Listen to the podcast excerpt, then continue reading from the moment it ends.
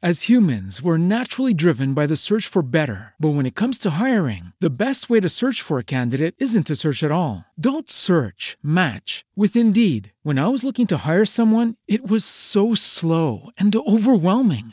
I wish I had used Indeed. If you need to hire, you need Indeed. Indeed is your matching and hiring platform with over 350 million global monthly visitors, according to Indeed data, and a matching engine that helps you find quality candidates fast. Ditch the busy work. Use Indeed for scheduling, screening, and messaging so you can connect with candidates faster. And Indeed doesn't just help you hire faster. 93% of employers agree Indeed delivers the highest quality matches compared to other job sites, according to a recent Indeed survey. And listeners of this show will get a $75 sponsored job credit to get your jobs more visibility at Indeed.com slash podcast. That's Indeed.com slash podcast. Terms and conditions apply.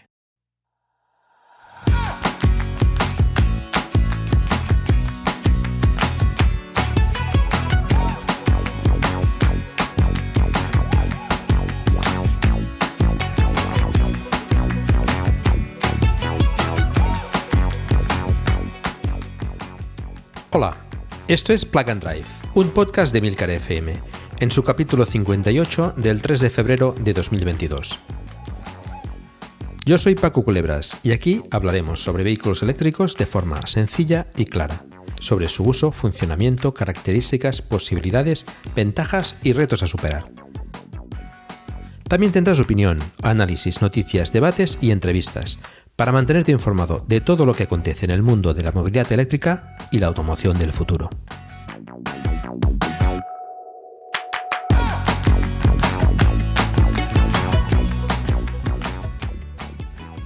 Pues estamos aquí de nuevo en Plug and Drive después de unos cuantos meses sin grabar, por lo cual pues quiero pediros disculpas de teneros un poquito abandonados. Eh, circunstancias personales y, profesionales me han complicado el, poder grabar estos últimos meses que han sido bastante complicados.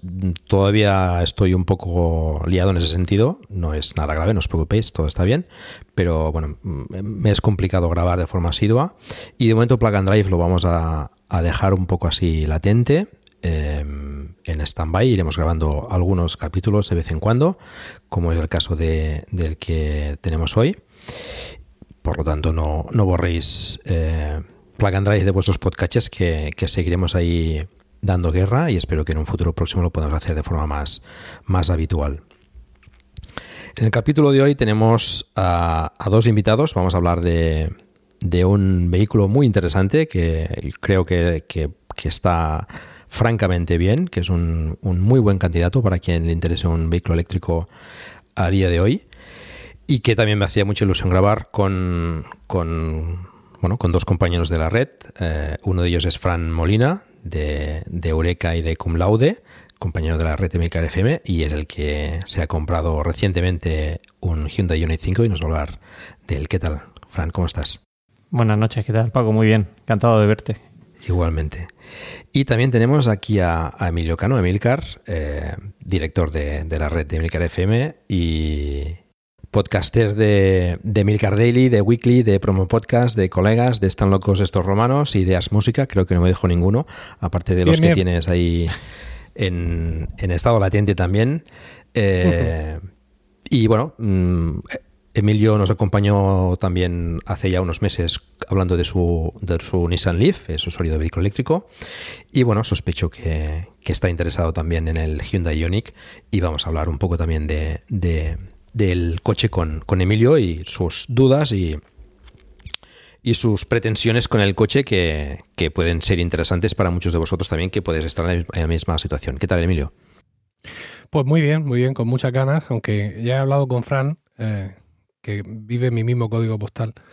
Eh, ya, hemos hablado de su coche y tal, pero eh, me apetecía estar aquí, es decir, hablar con él y contigo, porque estoy seguro de que tú, que, que eres un mayor experto en todas estas cosas y tienes mucha experiencia y eres muy analítico, pues vas a, poner en evidencia algunos aspectos del coche que a mí me podrían pasar desapercibidos, tanto en lo positivo como, como en lo negativo. ¿no? Creo que vas a, ser un gran potenciador de las explicaciones de Fran si es que eh, eso es posible. ¿no? Si es que las explicaciones de Fran se pudieran mejorar en este mundo, desde luego vas a ser tú el que, el que lo va a hacer. Bueno, vamos a ver, yo creo que, tiene mucho potencial ¿eh? el Hyundai Ioniq, seguro que también tiene sus puntos negativos como todos, pero en general yo creo que es un vehículo bastante, bastante interesante. Lo vamos a ir viendo a lo largo del capítulo. Antes de empezar, de entrar en harina, digamos, con el, con el Ioniq 5, eh, me gustaría preguntarte, Fran, qué, te ha llevado ¿no? a, comprarte un coche eléctrico. No sé si ha sido la presión de, tus compañeros de red que ya tienen vehículo eléctrico o, ya tenías esa, esa inquietud. Pues ha sido un poco de todo, ¿no? Efectivamente, llevaba ya tiempo dándole vueltas a la idea de comprar un coche eléctrico. Nosotros tenemos dos coches en, casa eh, y uno de ellos, pues bueno, teníamos realmente. Uno de ellos era un Peugeot 307 que ya tenía 20 años y el pobre tenía hasta grapas en el techo, ya no, daba para más.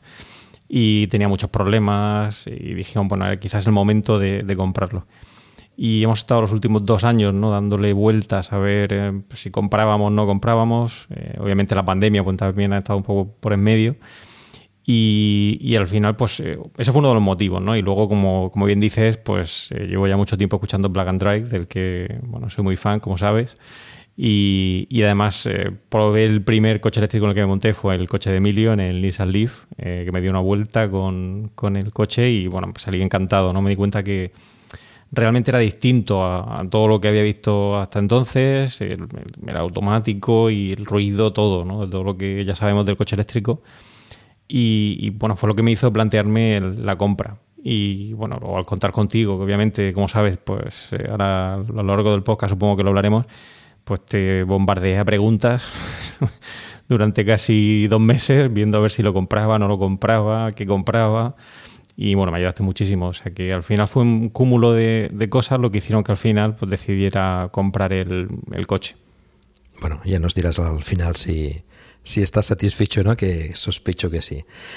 Em, has dicho que entonces que, es el único coche de la familia, ¿no? Ahora.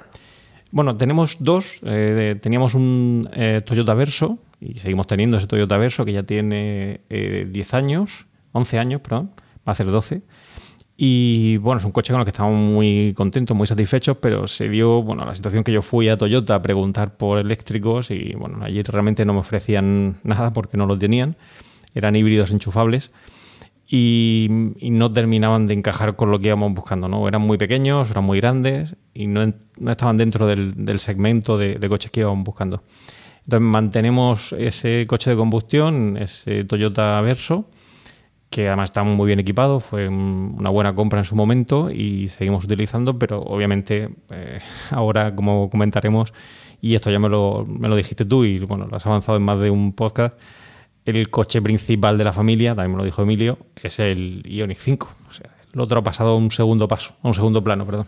Bueno, pues que en tu caso, además, el Ioniq 5 es un gran coche, ¿no? O sea, pasa con, o nos pasó, por ejemplo, a nosotros con el Zoe y a Emilio con el Nissan Leaf, pero son coches, digamos, ya de tamaño que es un coche secundario, ¿no? El, el Ioniq ya es un señor coche que, te permite ir cómodamente a, casi cualquier sitio, ¿no?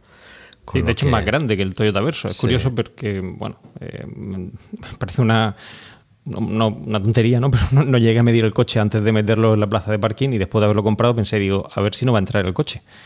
Porque es, más grande todavía que el Toyota, sí. Ahora lo hablaremos esto. Vamos a empezar, si quieres, eh, si queréis, con, algo de datos técnicos que siempre proporcionamos ¿no? del coche para que tengamos una idea en general de, todo, ¿no? de medidas, batería, etcétera. Em, el Ioniq 5, para lo que, los que no lo conozcáis, es un vehículo eléctrico puro, ¿vale? Un, un. Es, eh, digamos que la carrocería sería un tipo sub. Em, utiliza la plataforma EGMP del grupo Hyundai, que también utiliza el Kia EV6 y, próximamente el, Genesis eh, G60. Se presenta, si no estoy equivocado, en tres versiones, eh, con batería de 58 kWh y tracción propulsión trasera, y con la batería más grande de 73 kWh y propulsión trasera o propulsión total.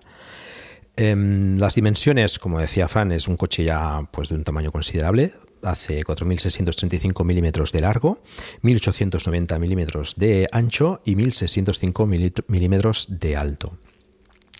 El peso varía entre los 2.370 y los 2.540 kilos, depende de, la batería y de, la propulsión.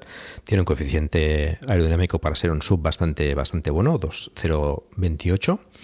Es 5 plazas. Em, el maletero también es considerable, gracias a las medidas que tiene y a la batalla que tiene, que es una batalla bastante grande, son 3 metros de, batalla entre ejes. Entonces el maletero trasero son 531 litros y con los asientos abatidos 1591 litros. Tiene maletero delantero, que sería de 57 litros en la versión con, el motor trasero y con 24 litros en el caso de tener eh, los dos motores. Tiene un motor delante, por lo tanto, pues ocupa espacio de ese, de ese pequeño maletero. En cuanto al motor, pues tenemos eh, tres versiones, eh, como decía, la de 125 kilovatios, unos 170 caballos con 350 Nm de par motor, el de 160 kilovatios, 217 eh, caballos con 350 Nm de par motor también, y el más potente de 225 kilovatios, unos 305 caballos con 605 Nm de par motor, que es el que tiene tracción total.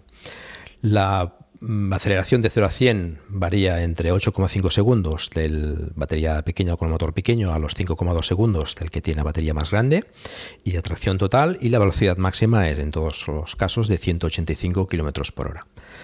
La batería es una batería de iones de litio con refrigeración líquida, como deben ser ya todas las baterías a día de hoy. Em, la capacidad, pues bueno, hay dos baterías, la de 58 kWh de capacidad neta, que serían 62 kWh en capacidad bruta, y una autonomía en ciclo WLTP de 384 km. Y después tenemos la de 73 que realmente son 72,6 kWh de capacidad neta y 77,4 kWh de capacidad bruta, que varía también la autonomía dependiendo de, pues de, la tracción y de las, y de las ruedas, ¿vale? Del, diámetro de, las ruedas. Varía entre los 430 km de tracción total y los 481 kilómetros del, que tiene la batería más grande con las ruedas más pequeñas, entre comillas, que son de 19 pulgadas, pero que, como sabéis, pues proporcionan un poco menos de, autonomía. La carga también está muy bien, es la batería está, el sistema eléctrico de hecho es de 800 voltios, admite carga en 400 voltios y 800 voltios y esto le da pues una potencia de carga bastante impresionante.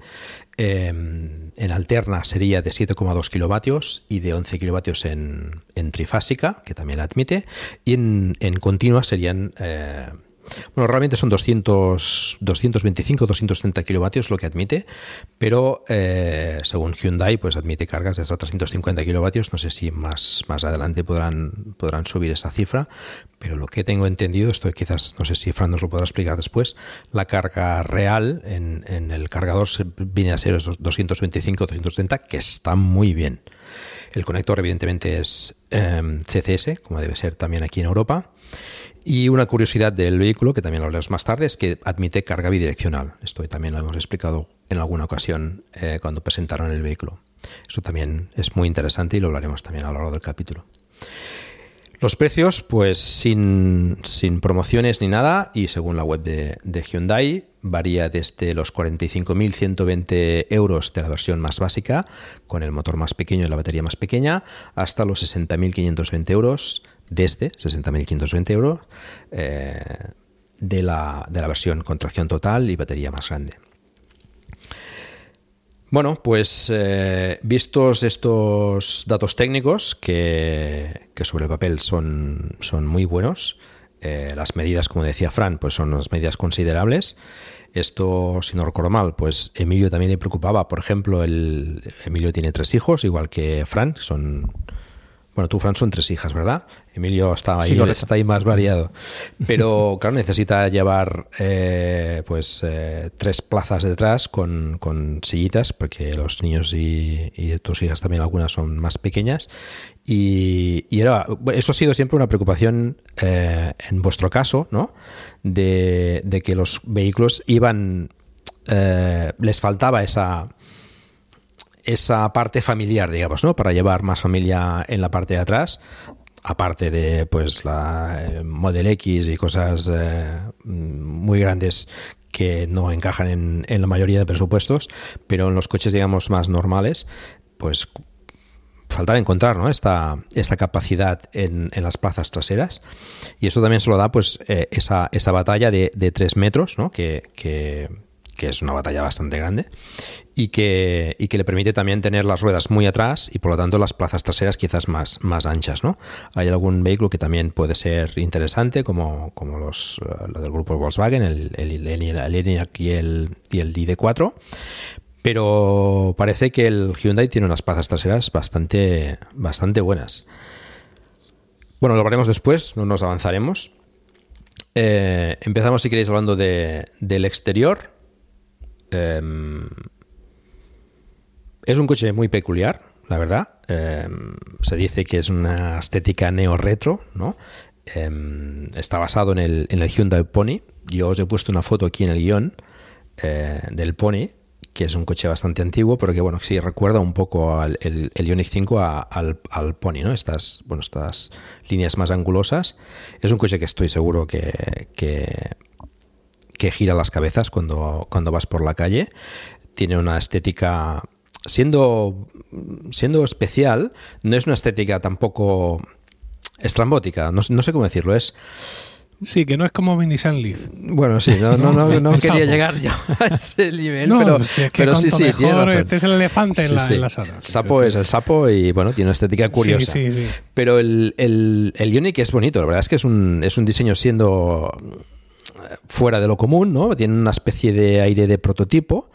Eh, con esta mezcla ¿no? de, de ángulos rectos y, y los faros. Bueno, yo veo que, que, que, es una estética muy peculiar, ¿no? Sí, de hecho llama la atención. Es una de las cosas que acabas de mm. decir. No es que lo fuéramos buscando precisamente, pero sí que es verdad que, que llama mucho la atención el coche. Porque ese estilo neo-retro, como bien comentas, eh, es que es muy peculiar. De hecho, hay gente que no le gusta el coche, pero eh, sin duda llamar la atención, llama la atención porque es distinto ¿no? a todo lo que puedas ver en, ahora mismo en el mercado, porque parece antiguo, pero no lo es. Y, y mezclas esos toques modernos ¿no? con, el, con los toques retro que, como bien comentas, eh, parece que provienen de ese Hyundai Pony. Y por fuera, eh, bueno, ya digo, más allá de que ahora hablaremos de las diferentes versiones, puedan tener más lucecitas o menos, eh, de día, vamos, llama la atención el coche desde lejos, vamos.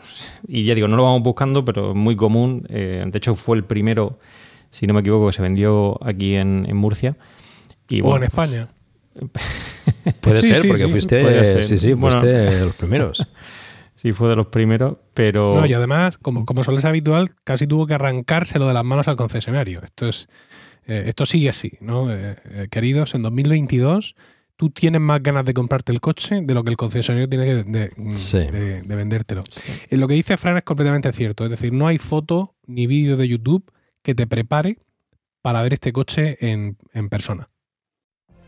What if you could have a career where the opportunities are as vast as our nation, where it's not about mission statements, but a shared mission? At U.S. Customs and Border Protection, we go beyond to protect more than borders from ship to shore, air to ground, cities to local communities. CBP agents and officers are keeping people safe. Join U.S. Customs and Border Protection and go beyond for something far greater than yourself. Learn more at cbp.gov/careers. As humans, we're naturally driven by the search for better. But when it comes to hiring, the best way to search for a candidate isn't to search at all. Don't search, match with Indeed. When I was looking to hire someone, it was so slow and overwhelming. I wish I had used Indeed. If you need to hire, you need Indeed. Indeed is your matching and hiring platform with over 350 million global monthly visitors, according to Indeed data, and a matching engine that helps you find quality candidates fast. Ditch the busy work. Use Indeed for scheduling, screening, and messaging so you can connect with candidates faster. And Indeed doesn't just help you hire faster. 93% of employers agree Indeed delivers the highest quality matches compared to other job sites according to a recent Indeed survey. And listeners of this show will get a $75 sponsored job credit to get your jobs more visibility at Indeed.com slash podcast. That's Indeed.com slash podcast. Terms and conditions apply.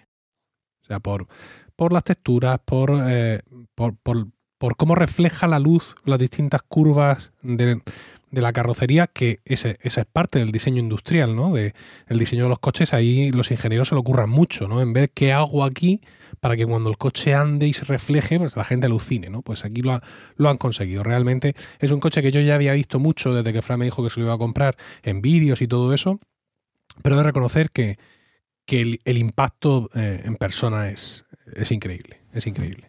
Sí, de hecho nosotros estábamos entre tres alternativas. no lo he dicho al principio, pero a Emilio también le comí mucho la cabeza porque a mí un coche que me encanta es el Kia Eniro. Es un coche, me parece un coche muy bueno, muy versátil, muy espacioso y además una autonomía envidiable. De hecho, vamos, tengo muchos amigos que lo, que lo tienen y hablan maravillas de él. Eh, esa fue una, una, de las primeras alternativas que de hecho estuvimos casi casi a punto, pero coincidió con la pandemia y fuimos retrasando la compra y fue cuando salió este, este Hyundai. Luego está el Kia, el EV6, el V6, este que, que acaban de sacar también en Kia, pero que, bueno, luego comentar algunas cosas comparando un y otro coche, eh, por los cuales yo todavía me decantaría por el, por el Hyundai. Y luego estuvimos probando otros, ¿no? Como fueron el, como ha comentado Paco, el, el ENIAC eh, de Skoda y el ID4, el ID3 también, pero era más pequeñito. Y, además, esto creo que no se lo he dicho a Emilio, pero cuando fuimos a comprarlo al concesionario, fuimos aquí a, Hyundai, a Gasmóvil en, en Murcia.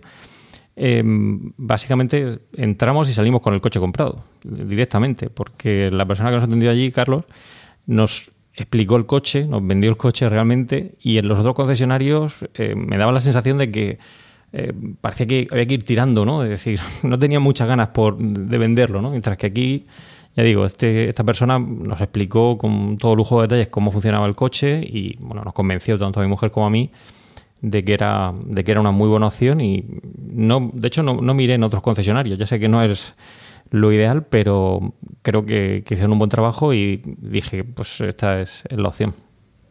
Y el precio que le hicieron también está bastante bien. Sí, efectivamente. De hecho, había unos precios promocionales al ser primeras unidades. Eso sí que era algo que nos echaba un poquito para atrás porque el 307 es un coche que, bueno, sus, eh, sus primeras unidades tuvieron muchísimos problemas. Había una página web muy, muy graciosa que era 307fallos.com y bueno, yo con ese coche he pasado de todo, ¿no? De ir por la autovía 120 y que se apagara, como si fuera un ovni, ¿no? Que te aduce, pues directamente el coche se paraba y, luego se, encendía de nuevo. Eh, y bueno, todo tipo de problemas eh, que, tuve durante ese tiempo. Y claro, el que fuera un coche nuevo, y esto a Paco también se lo dije, pues eh, de alguna manera me frenaba, ¿no? Es decir, a ver si iba a tener muchos problemas, muchos defectos similares a los que ya sufrí con el 307 y bueno, llevamos casi seis meses y de momento bien, toco madera y parece que funciona. No tiene muchos problemas que yo sepa. Bueno, además Hyundai ya tenía experiencia, digamos, en, fabricar vehículos eléctricos que el Ioniq anterior y el Kona. Y bueno, pues como hemos explicado muchas veces, un vehículo eléctrico no tiene tantas complicaciones, ¿no? Como, como uno de combustión, que no quiere decir que no pueda tener problemas, ¿no? Pero que hay, digamos, menos probabilidades. Bueno, pues eh, del exterior la verdad es que, como comentaba antes, es un sub, es el, parece un más bien un compacto un poco así mm, reforzado, ¿no? Musculoso. Em, en la parte trasera también es bastante peculiar, con ese alerón también bastante grande, que, no es que lo afee, pero bueno, es, es, es un es una parte importante además para la aerodinámica del coche, que está muy bien conseguida. La parte de delante también, em, con ese capó también que, que, es, total, ¿no? No, no es, cubre incluso las partes del lateral. Está, no sé, yo creo que la estética está muy bien conseguida. ¿eh? Mm, esa mezcla de, eso, de, de, nuevo y viejo, les ha salido muy redonda, muy, muy bien. Tiene también el, tema de, las dos compuertas de entrada de aire en la parte delantera. Eso lo quería explicar después, sí, pero eso son, sí, es la, refrigeración activa, digamos. O sea, la, parte delantera del coche es totalmente cerrada, como, como son la mayoría de eléctricos. Y, abajo no, tiene unas, unas compuertas que se abren automáticamente cuando el coche considera que, necesita refrigeración, con lo cual pues eh, está, está muy bien. Y bueno, del exterior, no sé, mm, las manetas son manetas enrasadas también, eh, como, como, los Tesla o como el, el, Jaguar E-Pace. Sí, ahí cambia, cambia en función del, del modelo. Eh, ya hablaré, yo tengo el modelo Light, pero um, el, el, modelo tanto el Star como el, como el Energy, esas manetas son uh, retráctiles automáticamente, es decir, se, se abren automáticamente eh, si te acercan, ¿no? En mi caso el Light, pues hay que presionar un, un, botón, ¿no? Para que, para que se abra el coche y luego apretar en uno de los lados para que se abra la maneta. Una de las cosas que llama mucho la atención, tanto aquí en el Ioniq 5 como en el EV6 de, de Kia, um, es el hecho de que no tiene limpia trasero. ¿vale? Según hmm. eh, dijeron en su momento tanto Hyundai como Kia, el flujo de aire por encima del coche y el alerón pues hace que pues si está lloviendo, ¿no? Pues que el, agua fluya de manera aerodinámica pues, sobre el coche y que no haga falta ese limpia trasero. Y a la Eso llama la atención porque, claro, todo el mundo va buscándolo, ¿no? Buscando yeah. limpia parabrisas trasero y no está. ¿Y funciona a la práctica eso? O... Ahí ¿Sí? buena pregunta. Esa es uno de los primeros problemitas ¿no? que, sí. que ya tenemos. Realmente, eh, yo diría que depende de lo limpio que lleves el coche. Yeah. Es decir, si el coche está muy limpio, pues realmente eh, no hace falta un limpio parabrisas, ¿no? Con el, efectivamente, con ese flujo aerodinámico de, del agua, es verdad que, que limpia bastante, ¿no?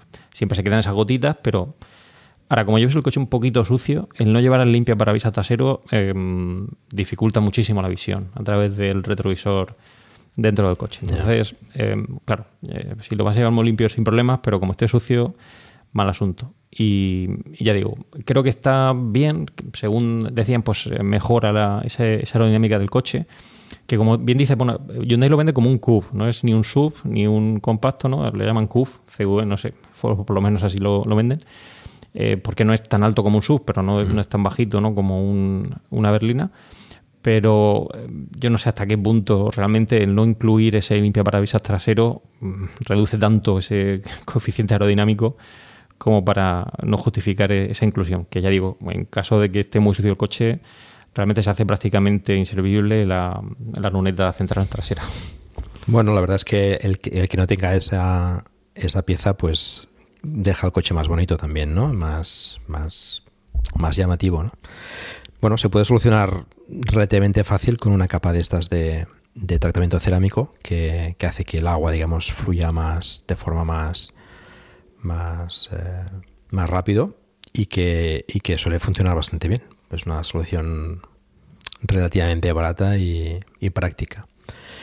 Y bueno, en contrapartida tienes un, una estética trasera pues muy, muy bien conseguida, ¿no? También tenemos el punto fuerte que aquí en Murcia llueve poco, entonces. Sí, sí, sí. no es que haga mucha falta. Vale, pues eh, bueno, del exterior, ¿alguna cosa más a comentar? ¿La iluminación? Sí, bueno, la iluminación yo lo considero, bueno, y comparado con tanto con el 307 como en el Toyota Verso, para mí es, ha sido un salto cualitativo y cuantitativo porque es que realmente es... Bueno, el 307 es un coche de 20 años, de, tenía, claro, que, claro. tenía que haber bastante diferencia, pero la, sí, la sí, verdad pero... es que es una iluminación bastante buena, ¿eh? la, del, la del Ioniq 5. Mm -hmm.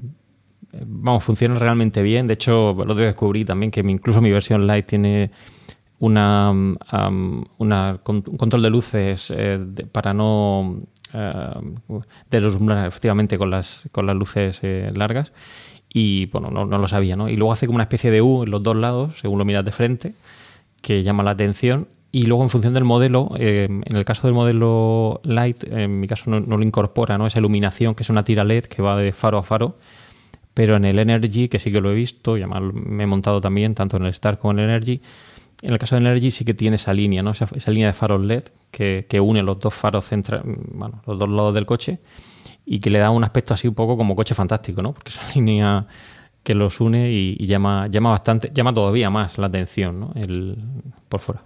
Hmm. Fran, una pregunta. Eh, aparte de quizá la motivación económica, uh -huh. que, que, no creo porque tú, tú, eres como yo, eh, los dos tenemos muchísimo dinero y todo, nos da un poco igual todo, realmente. ¿Por qué elegiste el, el acabado inferior? Eh, las cosas que te ofrecen los acabados superiores no te merecían la pena por el incremento de precio, es decir, el, el volante calefactable, yo sé que no vivimos en Logroño ni, ni nada de esto, pero la apertura del maletero con manos libres, la carga bidireccional nos da un poco igual de momento. Bueno, a mí sí me importaría porque yo sí tengo dos eléctricos o, tendría dos eléctricos. ¿A ti no te llamaba la atención lo que te ofrecían los paquetes superiores? Bueno, ahora os contaré algo sobre la carga bidireccional, si lo dejamos como sorpresa para que así sigan escuchando el podcast, si os parece. Vale, eh, pero bueno, buena pregunta, ¿no? Porque efectivamente hay tres modelos, el Light, el Star y el Energy. Y bueno, yo realmente me dedico al marketing, ¿no? Soy catedrático de marketing y yo creo que obviamente me podrían haber vendido el modelo eh, Energy sin ningún problema, ¿no? Eh, me hubieran tratado de convencer, pero es que la persona que me lo vendió realmente me preguntó, ¿para qué vas a utilizar el coche? ¿Cuál va a ser el uso que le vas a dar al coche? Y claro, yo le expliqué, bueno, va a ser un coche, sí, principal de la familia, porque esperamos que, entre comillas, eh, deje un poco de lado ese Toyota Verso pero vimos los acabados que tenían tanto el modelo Star como el Energy y sinceramente en el digamos en el día a día nosotros no utilizamos tanto el coche como para justificar ese incremento de precio que va en escalones casi de 5.000 euros, ¿no? a pasar de uno a otro que hasta cierto punto, pues eh, ya incluso el modelo Light tiene cosas que, ya digo, he descubierto hace poquito, hace semanas, como es el caso del deslumbramiento, ¿no? Con las luces largas, que no sabía ni que, que incorporaba, ¿no? Entonces, claro, el modelo Star pues tiene cosas que, que, son interesantes, yo lo he probado. Por ejemplo, ya lleva el, el head-up display, que no lleva el modelo Lite. Em, pero bueno, ya es algo que, ya digo, en, los kilómetros que puedo hacer a nivel de, del día a día o, semanales, no me, no me, compensaba. Y tenía una cosa que sí que me parecía llamativa, a lo mejor a ti, Emilio, te puede resultar interesante. El modelo Star y, el Energy también en las plazas traseras tiene em, eh, los parasoles, ¿vale? Es decir, que los puedes estirar, ¿no? Enganchar y de alguna manera pues te protege un poquito más del sol. Eso era algo que a mí yo lo tengo en el Toyota Verso, me parece muy, muy práctico, sobre todo si llevas a los niños detrás y no quieres que tengan mucha luz y quieres que se duerman, pues eso viene bien. También eh, lo probé y tengo que decir, y de hecho hay muchos foros que lo reportan, que el, tener esas cortinillas traseras em, incrementa un poquito el ruido porque no está muy conseguida, vibran bastante, de hecho lo he probado y se nota la vibración. Pero bueno, ya depende de los de Kimikis que sea uno con el ruido y cuánto griten tus hijos, ¿no? Detrás en el coche y te preocupe más o menos. Y luego ya el Energy, que sería el tope de gama, bueno, estoy hablando de grandes rasgos, no hay muchas más diferencias entre los tres modelos, luego si queréis los comentamos. El Energy, pues eh, ya era el tope de gama y, bueno, pues tenía ya pues, los asientos que eh, se reclinaban, llevaban masajes, el, eh, tenían, la, opción de incluir el, panel solar, eh, era ya pues obviamente pues todo tipo de ayudas a la conducción, a la marcha atrás para no chocar con coche, etcétera. Me lo planteé, ya digo, pero realmente creo que en el uso que le vamos a dar al coche, si yo a lo mejor hiciera pues no sé, 200 kilómetros o 300 kilómetros a la semana, quizá me lo planteaba, pero no utilizamos tantísimo el coche. Entonces, ¿no pita esto cuando va marcha atrás? Esto es vital, ¿eh? bueno, sí, lleva eh, sensores traseros de, ¿Pero pita o no pita? Pita, pita. vale. Eh, yo sí que le incluí una cosa que no llevaba de serie este modelo y a mí me parecía, supongo que los modelos que van a salir este año, luego hablaremos de ellos si queréis. Em, los modelos que van a salir este año ya lo incorporarán y este no lo incorpora el modelo Light son los sensores delanteros, ¿vale? de aparcamiento. Pero bueno, yo se los puse, eh, lo puse en el concesionario, me pareció que, era algo muy útil, porque una de las cosas que habéis dicho, que son esos, esos tres metros que tiene de batalla ¿no? entre rueda y rueda que ha dicho Paco, eh, yo lo veo también un problema. ¿no? Obviamente el coche es muy grande, eh, pero a la hora de girar se complica, se complica bastante. Y como ya digo, a la hora de salir del, de mi plaza de garaje lo veía muy estrecho y sobre todo al principio, hasta que uno no le las medidas, si no me pita, voy a acabar rozándolo. Y entonces, pues sí le pusimos esos sensores. Fue, digamos, el único extra, entre comillas, que sí que pagamos para que incluyera el coche. ¿Y cámara no lleva atrás? Sí, lleva la cámara trasera. Mm. Em, el modelo Energy, por ejemplo, yo cuando me monté, tiene una cosa muy interesante que es una cámara 360. Es decir, que tú estás viendo en el panel, en el HUD derecho, en el panel, la pantalla derecha, una vista 360 del coche. Es decir, ah, sin ningún problema puedes aparcar, eh, puedes aparcar y ves la distancia del coche que puedas tener delante, atrás o lo que tengas a los lados. ¿no? Incluso ese modelo Energy ya tiene la opción de aparcamiento automático. Tiene un botón en el coche, que es la tecla P, que está en el panel salpicadero, que si la mantenemos pulsada detecta cuando hay una plaza de aparcamiento libre y aparcaría el coche. Es decir, tiene una serie de extras que yo parecen muy interesantes y, y para alguien que utilice mucho el coche, ¿no? Pues creo que puede ser muy útil pero yo para los trayectos que realizo, pues ese tipo de cosas pero, no... Pero no 10.000 pavos. Ahí está el tema, claro, que son... Es la diferencia entre el Light y el, y el Casi, sí. Oye, no, no sé, Fran, tú, tú que has sufrido esto que te voy a decir ahora mm. en primera persona y, y, Paco, que te has empollado mucho el coche, ¿nos da la sensación, el, tema de los colores, mm, esto es la pesadilla de un daltónico, ¿eh? quiero decir, eh, hay seis colores, en el, en el acabado metalizado hay seis colores y y se sufre, se sufre para, para, para encontrar la diferencia, ¿no? Eh, hay, hay, dos tonos de gris, ¿no? Lo cual, o incluso podríamos decir tres, si el negro lo llamáramos gris, y luego hay aquí dos tonos de, verde oscuro y un tono de azul mustio. Yo he hecho en falta el, el rojo diablo de Citroën, eh, tan, tan llamativo, no sé, yo, yo imagino un coche de estos rojo o con un color que realmente podamos llamar color y tiene que ser alucinante. No sé por qué han elegido esta sobriedad Quizá han pensado que el coche ya era mucho coche, que ya lleva mucha carga de diseño, que ya es demasiado espectacular como para tirarle un rojo encima, pero a mí esto me ha llamado la atención negativamente. Yo, te diría, porque bueno, yo, el tema de los colores también es algo que, como siempre, ¿no? suele salir al final, eh, ¿cuál eliges? Yo tengo el azul mustio este que comentas, es el Lucid Blue. Sí. Pero bueno, la verdad que em, a mí me parece, bueno, queda bonito, ¿no? Es decir, eh, al final lo que era el contraste de colores con con el paso de rueda y demás, que queda bonito. Ahora, realmente como color interesante, a mí me, gusta el, unos colores mates que tiene el, Hyundai Ioniq 5, que son colores mates en color gris y que todavía llaman más la atención. El modelo Energy que yo vi tenía ese, ese color eh, gris mate y, bueno, pues es impresionante. O sea, se ve a la legua y, es precioso. Es, eh, si tuviera que volver a comprarme el coche y no me importara pagar esos 10.000 euros de más, pues el Energy con ese color sería, vamos, si me hubiera tocado la lotería este año sería sin duda una gran compra. What if you could have a career where the opportunities are as vast as our nation, where it's not about mission statements, but a shared mission? At U.S. Customs and Border Protection, we go beyond to protect more than borders, from ship to shore, air to ground. Cities to local communities, CBP agents and officers are keeping people safe. Join U.S. Customs and Border Protection and go beyond for something far greater than yourself. Learn more at cbp.gov/careers. Here's a little known fact. Almost half of all waste generated in Montgomery County comes from businesses, organizations, and government facilities.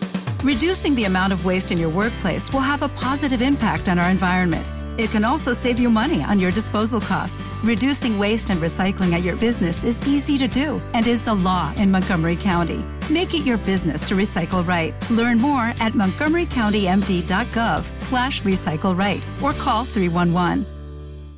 Pero aquí en el configurador, mm, en el configurador yo creo que esos colores están disponibles en cualquier coche. ¿eh?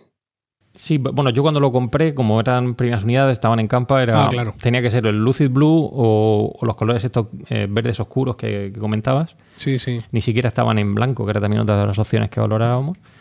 Y mm. que era el, coche que tenían allí de prueba de Hyundai era blanco y no, también nos llamaba la atención, pero por eso nos decantamos mm. por el Lucid Blue. Ahora, ya digo, para mi mm. gusto, los colores más de grises que incorpora este Hyundai Ioniq 5 eh, de hecho, lo habréis visto si miráis algunas eh, reviews en, diferentes páginas, suele ser el que dejan ¿no? para, pruebas y que llama, llama la atención. ¿eh? El, contraste de colores, el paso de rueda, en un color un poco más, más oscuro, etcétera, es, precioso. A mí me parece un coche muy bonito. ¿Y dices que sacan modelos nuevos este año? Vale, ahí, ahí quería llegar, sí. esa es una de las cosas, como os he dicho, que yo mm, me frenó ¿no? la compra del coche, porque tenía clarísimo que este coche tenía cosas que ahora veremos que creo que se podían mejorar y de hecho lo van a mejorar. El, nuevo modelo que parece ser que sale este año em, va a incorporar más batería. Em, uno de los pequeños em, problemas que ha tenido este coche en comparación, por ejemplo, con el Kia, el EV6, es que, como ha dicho Paco, este tiene una batería de casi 73 y el eh, EV6 son 78, me parece, o algo así. Em, y han analizado el, Hyundai Ioniq 5 y se dieron cuenta que había espacio para poner más eh, baterías. Y parece ser que el coche que sale este año, em, el nuevo Ioniq 5, tendrá 77. Es decir, que le va a dotar de una autonomía pues muy cercana a lo mejor a la que ya tiene el Kia, el EV6, ¿no? Es lo que van diciendo y, está ya más que comprobado que hay espacio de sobra para poner esas esa celda, ¿no? Entonces me da la sensación de que, bueno, este ha sido un, obviamente un lanzamiento muy, muy interesante por parte de Hyundai, pero muchas de las cosas que yo ahora también creo que, van a tener que solventar o que yo de hecho creo que son fundamentales irán mm, eh, incluidas en esa nueva versión que yo creo que va a salir este año por lo que he podido leer. Vale, pues ya, nos explicarás. En cuanto a los colores, eh, sí que todos estos colores apastelados, digamos, y más, más tenues, mm, yo creo que por parte de Hyundai más bien por ahí, ¿no? Ya el coche llama bastante la atención, pues con un rojo de estos eléctricos o, colores muy, muy llamativos, pues quizás eh, la estética se hubiese visto más, más perjudicada, no sé, ¿no? Entiendo que, esto Hyundai lo ha, lo ha estudiado bastante, ¿no? La verdad es que no, no, bueno, eso ya son decisiones de, de marketing que quizás Fran nos pueda, nos pueda orientar más, pero... Es lo mismo que las llantas. Por ejemplo, en el son bastante peculiares las llantas también. Claro. Las mías son las de 19 y bueno, a mí me parecen muy bonitas, pero hay gente que no, eh, no les llama la atención. El Energy tiene unas llantas eh, pues todavía más estrelladas, ¿no? Y que todavía son más peculiares. Y hay gente que no le gusta. O sea que, ya digo, el coche realmente como ha dicho bien em-, Emilio antes, yo creo que hay que verlo, verlo en persona, em, porque es difícil eh, haciéndose, hacerse una idea viendo fotos o, un vídeo de realmente lo que es el coche. A nosotros nos llamó la atención en cuanto lo vimos, pero hay gente que eh, realmente pues le parece un diseño raro, entre comillas. Bueno, es raro, es raro. Lo que pasa es que, bueno, pues hay gente que le gusta y gente que no, que no, no nos puede gustar a todos lo mismo, ¿no? Pero hay que reconocer que es diferente, ¿no? Por lo menos el, diseño en general. Em, bueno, pues eh, ya nos explicarás estas eh, diferencias también con el, con el V6. También eh, el Kia V6 comparte plataforma con el, con el Hyundai Ioniq 5 y, y prácticamente la mayoría de cosas son, son prácticamente iguales, excepto algunas pequeñas diferencias con esto la batería y, y bueno, acabados, el diseño también es diferente, quizás el, Kia es más, más juvenil, quizás, eh, no sé, eso ya también, también va, va a gustos, ¿no? Sí, el, Kia realmente es más, um, más una berlina, ¿no? Más, hmm.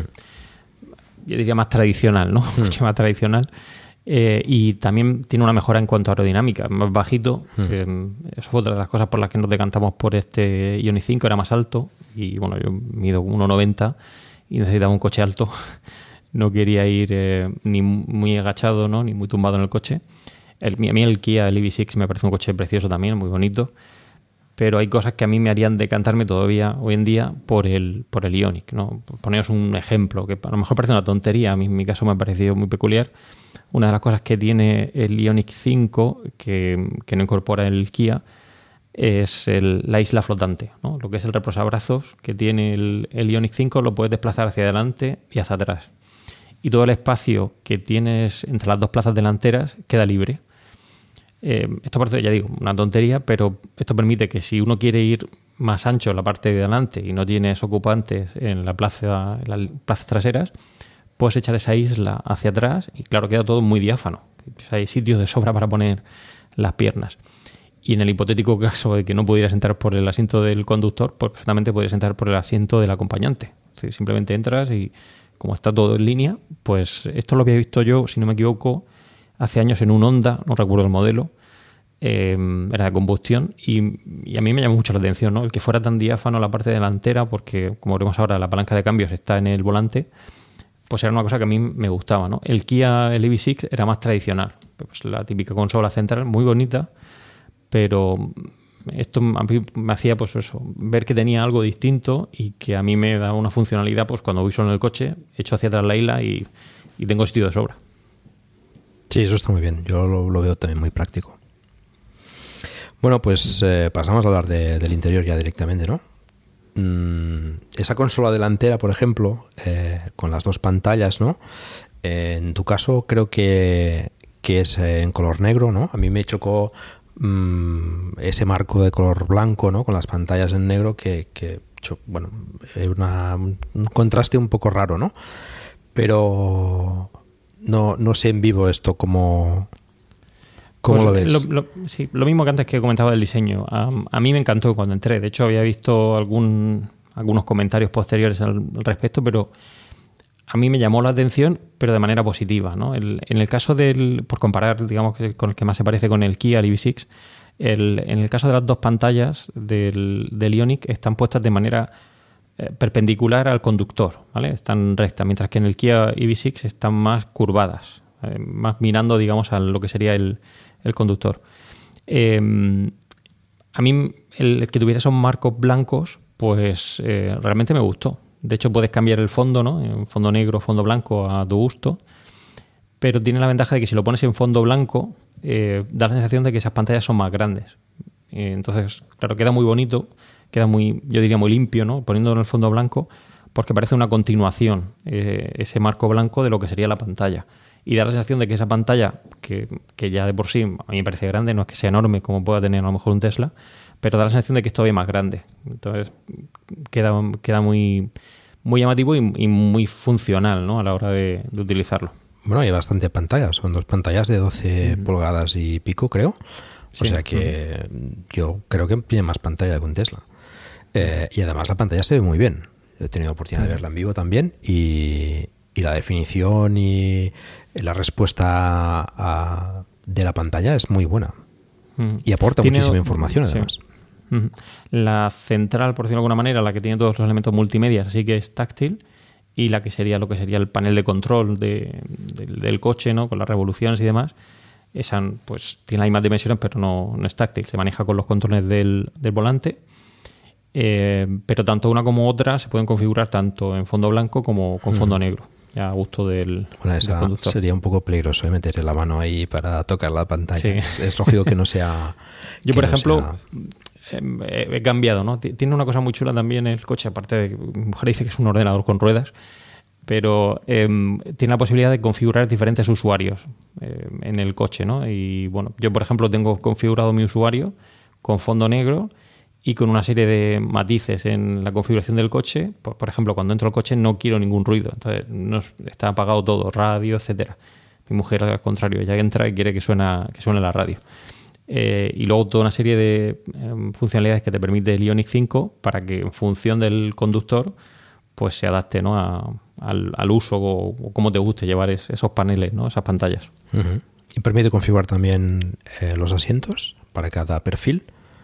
Sí, bueno, pero es en, en, en los modelos superiores. Eléctrico, claro, claro. claro. claro. Uh -huh. Efectivamente, en el caso de que ya vayas a modelos superiores, ya, claro, en el caso del modelo Light es todo mecánico, manual, no, uh -huh. hay, no hay regulación eléctrica de, de asientos. Eh, esto, de nuevo, pues fue algo que a mí también, lo que decía antes Emilio, dije, bueno, un poquito más, el modelo Star ya sí que incorporaba esa regulación eléctrica. Y, y fue algo que sí que me lo planteé, sobre todo, ya no tanto por los asientos delanteros, sino por los asientos traseros, porque eh, hay posibilidad de regular los asientos traseros desde el lateral de los asientos delanteros. Es decir, eh, tú puedes coger y, y, reclinar los asientos de atrás. Si Emilio lo convencemos de que se compre el coche, pues él puede coger y hacer que Miguelito, pues su asiento se recline sin necesidad de parar el coche, bajarse y darle hacia atrás a la manivela, sino que dando el botoncito, pues se reclina. Sí, eso no sería buena idea porque Miguelito va a contramarcha. Ah, vale. Vale, entonces, claro, caería de bruces. Vale. Pero bueno, en cualquier caso, allá van mis 5.000 pavos extra para el modelo Star. Porque dentro de las manías que tenemos cada, cada uno, yo cuando Rocío se monta en el coche y ca cambia el asiento, cambia los espejos retrovisores, lo cambia todo, se me llevan los demonios. Fin, eh, no puedo ser perfecto. Alguno pensará, sí, sí, no. Bueno, no, pero es que, claro, no, no, si, si, el coche lo usáis más de una persona habitualmente, pues eh, eso es muy práctico, al poder. Eh, y eso, ¿no? Si son de, de tamaño o de, o de, de, medidas diferentes, digamos, pues eh, es muy práctico que cada uno pueda adaptar su, su, su asiento y su comportamiento a, a, a cada uno. Eso es. Claro, si, si lo vas a usar tú solo, pues bueno, tienes el coche ajustado y ya está. Pero si continuamente o habitualmente lo usáis más de una persona, eso va muy bien. Es una cosa, yo creo, entiendo que, que te da en, la, en, la, en, en, el, en, el, día a día, te da una. te aporta una, una comodidad interesante. Yo no tengo ese problema sí, porque... porque realmente me lo dejan poco. Entonces. claro. Bueno, claro, pues si tú eres tan alto también, los ajustes son muy diferentes, ¿no? No sé si tu mujer No, es tan sí, alta pero- como pero tú, pero El problema es que mi mujer eh, le ha gustado mucho el coche. Y entonces, claro, bueno, pero eso no es malo. realmente. Sí, sí, no, yo me alegro mucho por ella. Además, se merecía eh, tener coche y llevarlo ella en el día a día, lo está disfrutando mucho. Y, y ya- y a mí me alegra ¿no? ver que ella lo utiliza y, y que lo está disfrutando.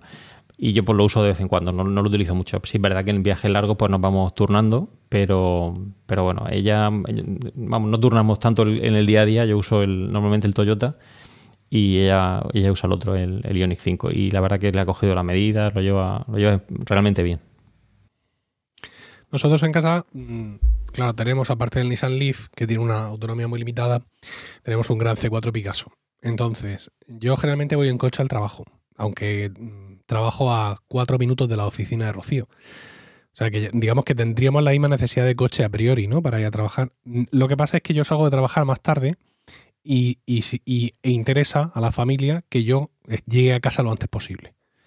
Con lo cual, si yo no, si yo me voy andando a trabajar, que estaría muy bien para esta panza que, que he conseguido acumular, luego cuando yo salga a las 3, yo no llego a casa hasta las 3 y media, 4 menos 20. Y eso en nuestro sistema cartesiano de organización familiar no, no está permitido. No, no- no puede ser porque ya se nos descompone todo, todo el día. Lo que pasa es que Rocío es de, de los dos, la que- entre semana, ¿no? por motivos de trabajo, sí puede hacer desplazamientos largos. Ella es profesora asociada de la Universidad de Murcia, por suerte por desgracia, y eh, durante el primer semestre este año, de Dios sabe el curso que viene, eh, tiene que dar clases en Cartagena. Entonces, claro, eh, ella para ir ese día a Cartagena, pues se tiene que llevar el, el- Gran C4 Picasso, porque con el Nissan Leaf, eh, con la autonomía que nos queda ahora mismo con ese coche, puedes ir, pero puedes volver. Y no es que no haya cargadores en Cartagena, pero son como el equipo A. Si los encuentras, quizás puedas contratarlos. Nunca sabes en qué estado te lo vas a encontrar, nunca sabes si Electromaps mm, te dice que está activo, que no está activo, lo que va a ser. Y ella llega allí, mm, tira el coche a rodeo, mm, se mete, da la clase y luego sale. nada, no tiene el tiempo de buscar el cargador más cercano que te todo saber dónde está, ponerlo a cargar. O sea, mm, no es práctico, ¿no? Entonces, eh, eh, en, en nuestro caso, pues eh, eh, serviría pues para precisamente también para ese viaje largo habitual dentro de- del, del curso académico que hace Rocío, pues poder, poder también hacerlo. Pero vamos, en el día a día lo normal es que yo siguiera yendo a trabajar con el, con el Nissan Leaf.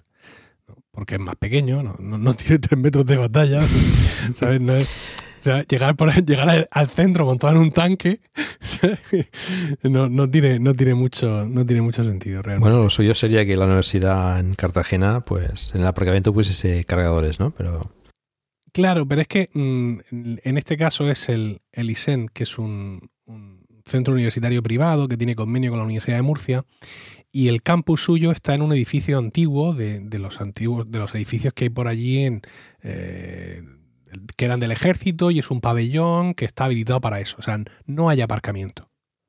O sea, es un, vale. un edificio antiguo a pie de calle.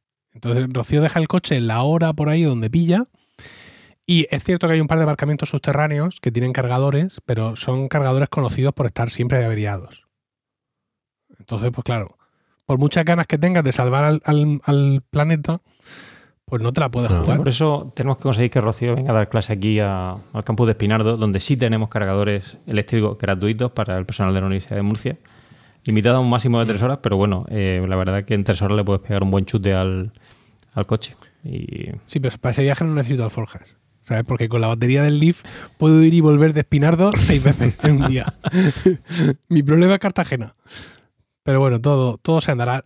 Nosotros, eh, el, Gran C4 Picasso eh, ha cumplido 10 años recientemente y tenemos claro que en un plazo de un par de años es un coche que puede irse al cielo de los coches.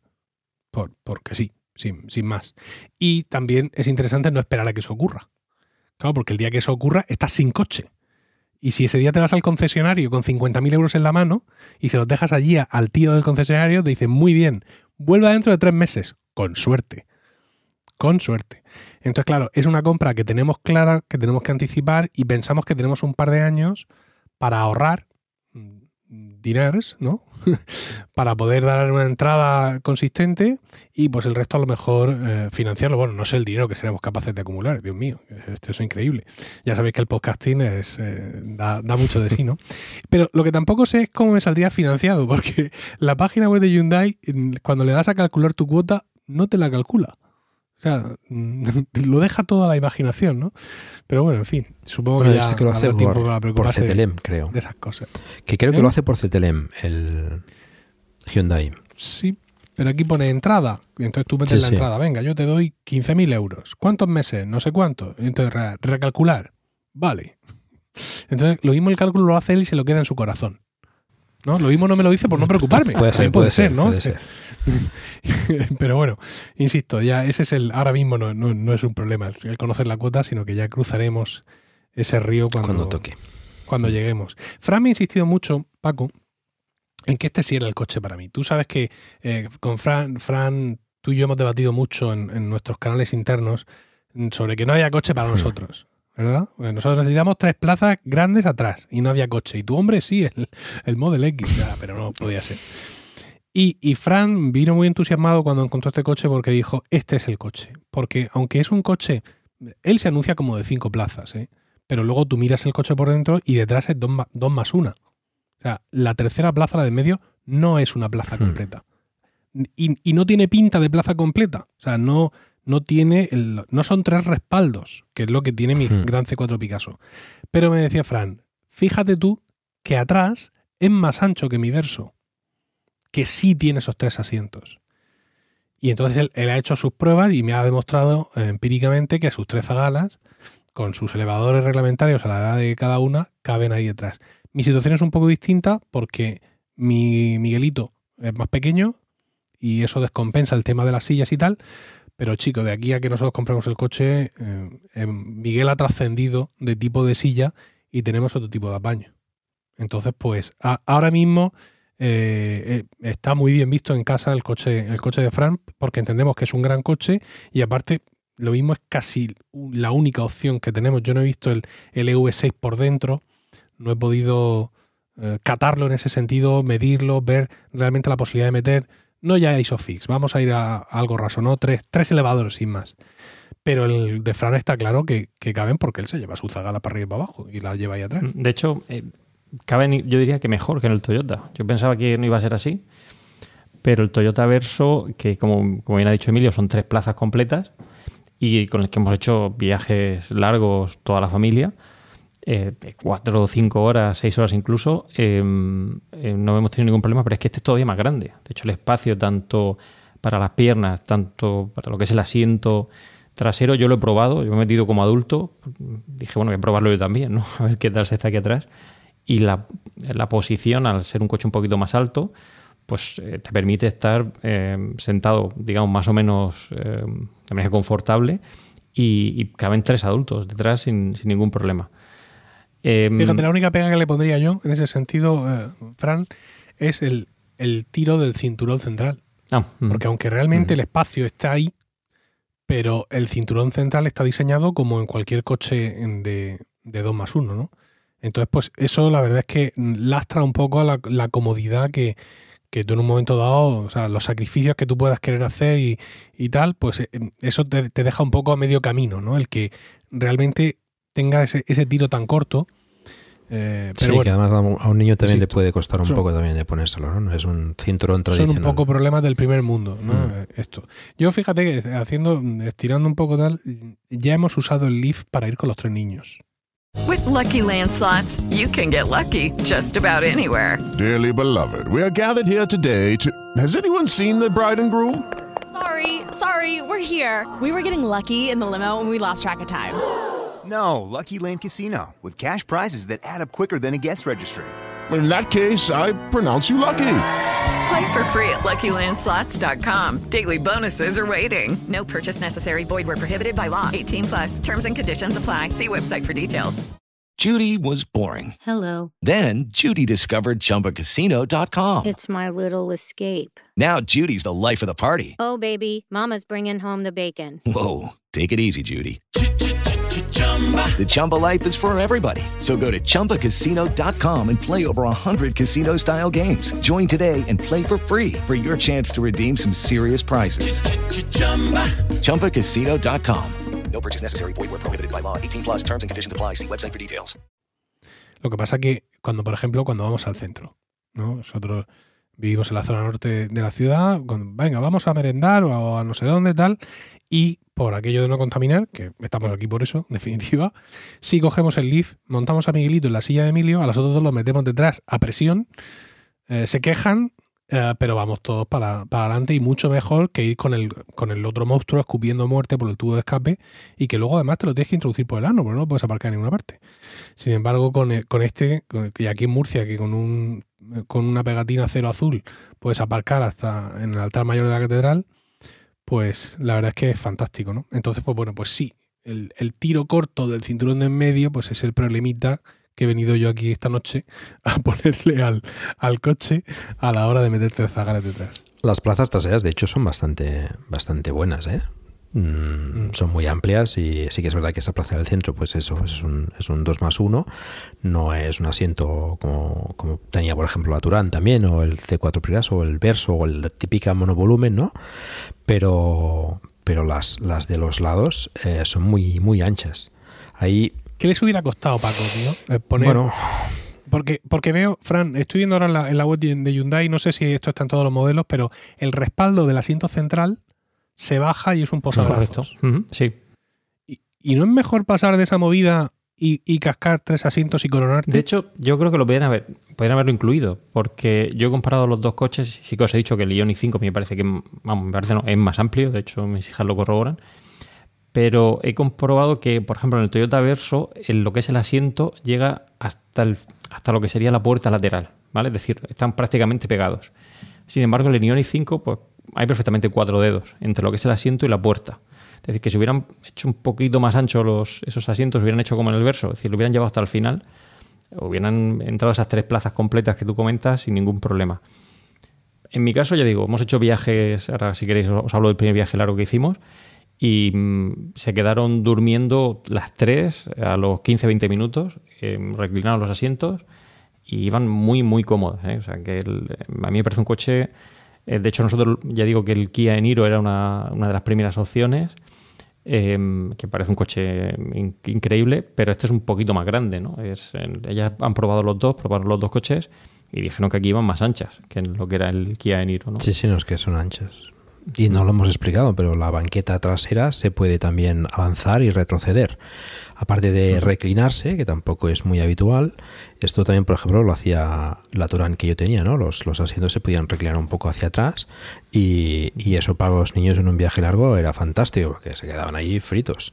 Exactamente. Y, y el poder eh, avanzar y retroceder la banqueta, pues va muy bien, porque en el caso de cuando tienes niños, pues eh, puedes ampliar maletero, avanzar la banqueta hacia adelante, que no necesitan muchas, mucho espacio en las piernas, y, tienes más maletero. Y en el caso de, ir con personas un poco más grandes, pues la retrasas y, tienes más espacio. Eso está, está muy bien pensado. Uno de los problemas también, por ir poniéndole también alguna pega, que, que ya digo, eh, también la tiene, es el hecho de que cuando abates los asientos o los reclinas, eh, una de las, uno de los, eh, de los asientos va con el central. Es decir, em, va el lateral y el central se reclinan y luego el otro, ¿no? Bueno, sí. Claro, es- esto hace que si por ejemplo mi hija va en medio, pues tiene que am, amoldarse a lo que quiere el acompañante. Sí, sí. o viceversa, ¿no? Sí, sí. Eso sí que es una cosa, pero como bien dices, se pueden tanto desplazar eh, hacia adelante, hacia atrás y reclinarse. Es decir, prácticamente es que es eh, casi un- una cama, ¿no? Es decir, se puede.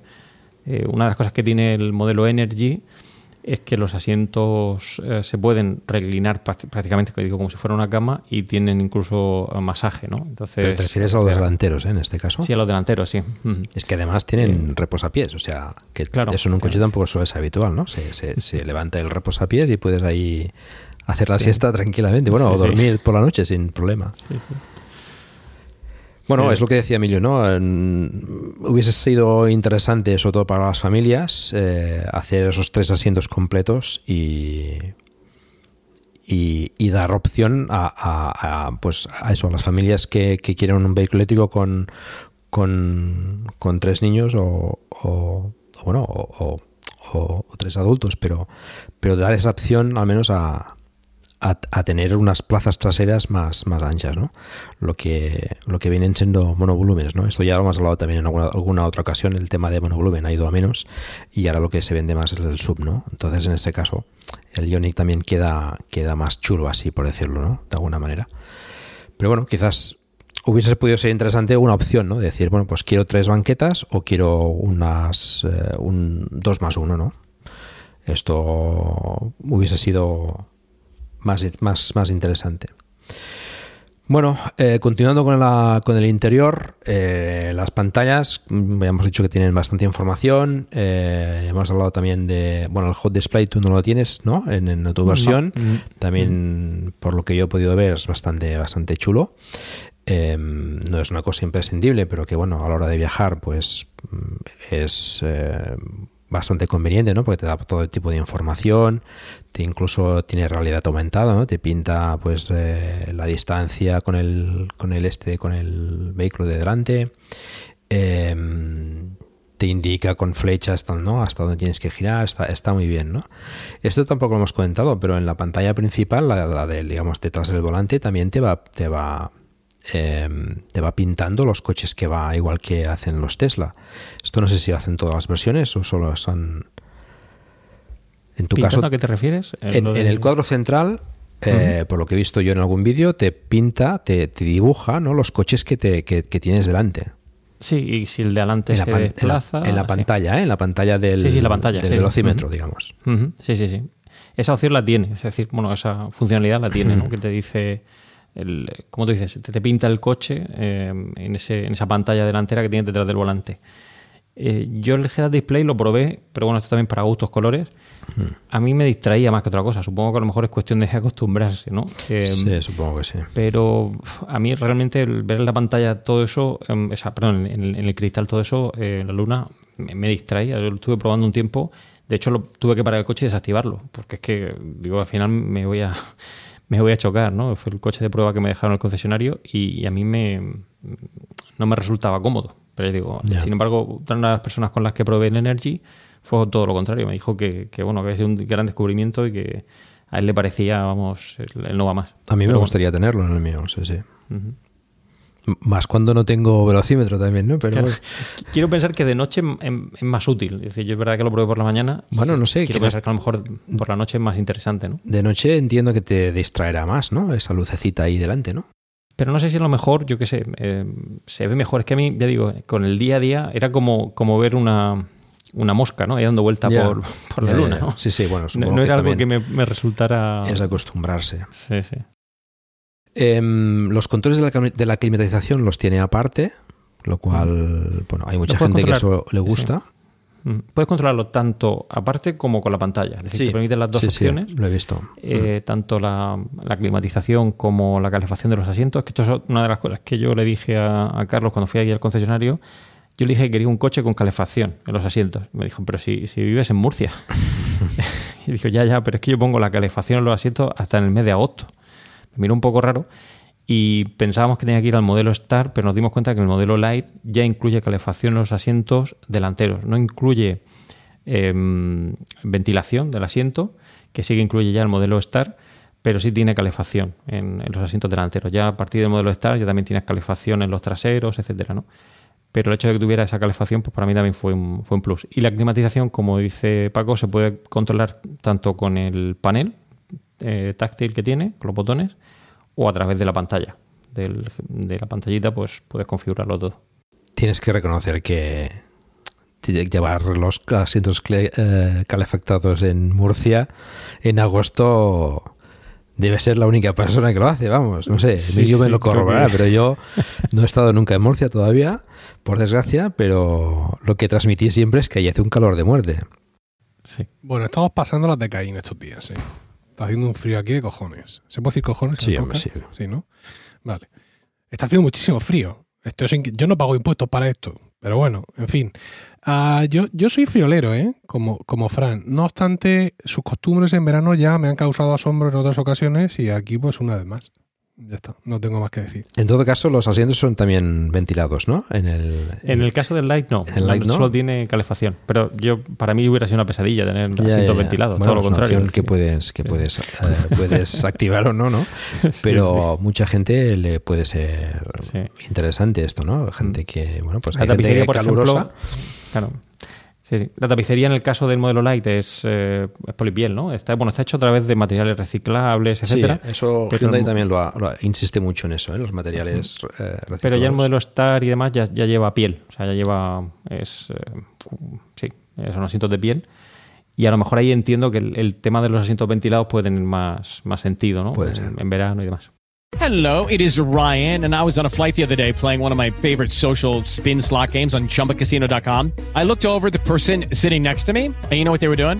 They were also playing Chumba Casino. Coincidence? I think not. Everybody's loving having fun with it. Chumba Casino is home to hundreds of casino style games that you can play for free anytime, anywhere even at 30,000 feet. So sign up now at ChumbaCasino.com to claim your free welcome bonus. That's ChumbaCasino.com and live the Chumba life. No purchase necessary. Group. Void were prohibited by law. See terms and conditions. 18 plus. Lucky Land Casino asking people what's the weirdest place you've gotten lucky? Lucky? In line at the deli, I guess? Aha, in my dentist's office. More than once, actually. Do I have to say? Yes, you do. In the car before my kids' PTA meeting. Really? Yes. Excuse me, what's the weirdest place you've gotten lucky? I never win and tell. Well, there you have it. You can get lucky anywhere playing at LuckyLandSlots.com. Play for free right now. Are you feeling lucky? No purchase necessary. Void where prohibited by law. 18 plus. Terms and conditions apply. See website for details. Puede ser, puede ser. El tema de, la consola central esta, yo lo veo una gran idea.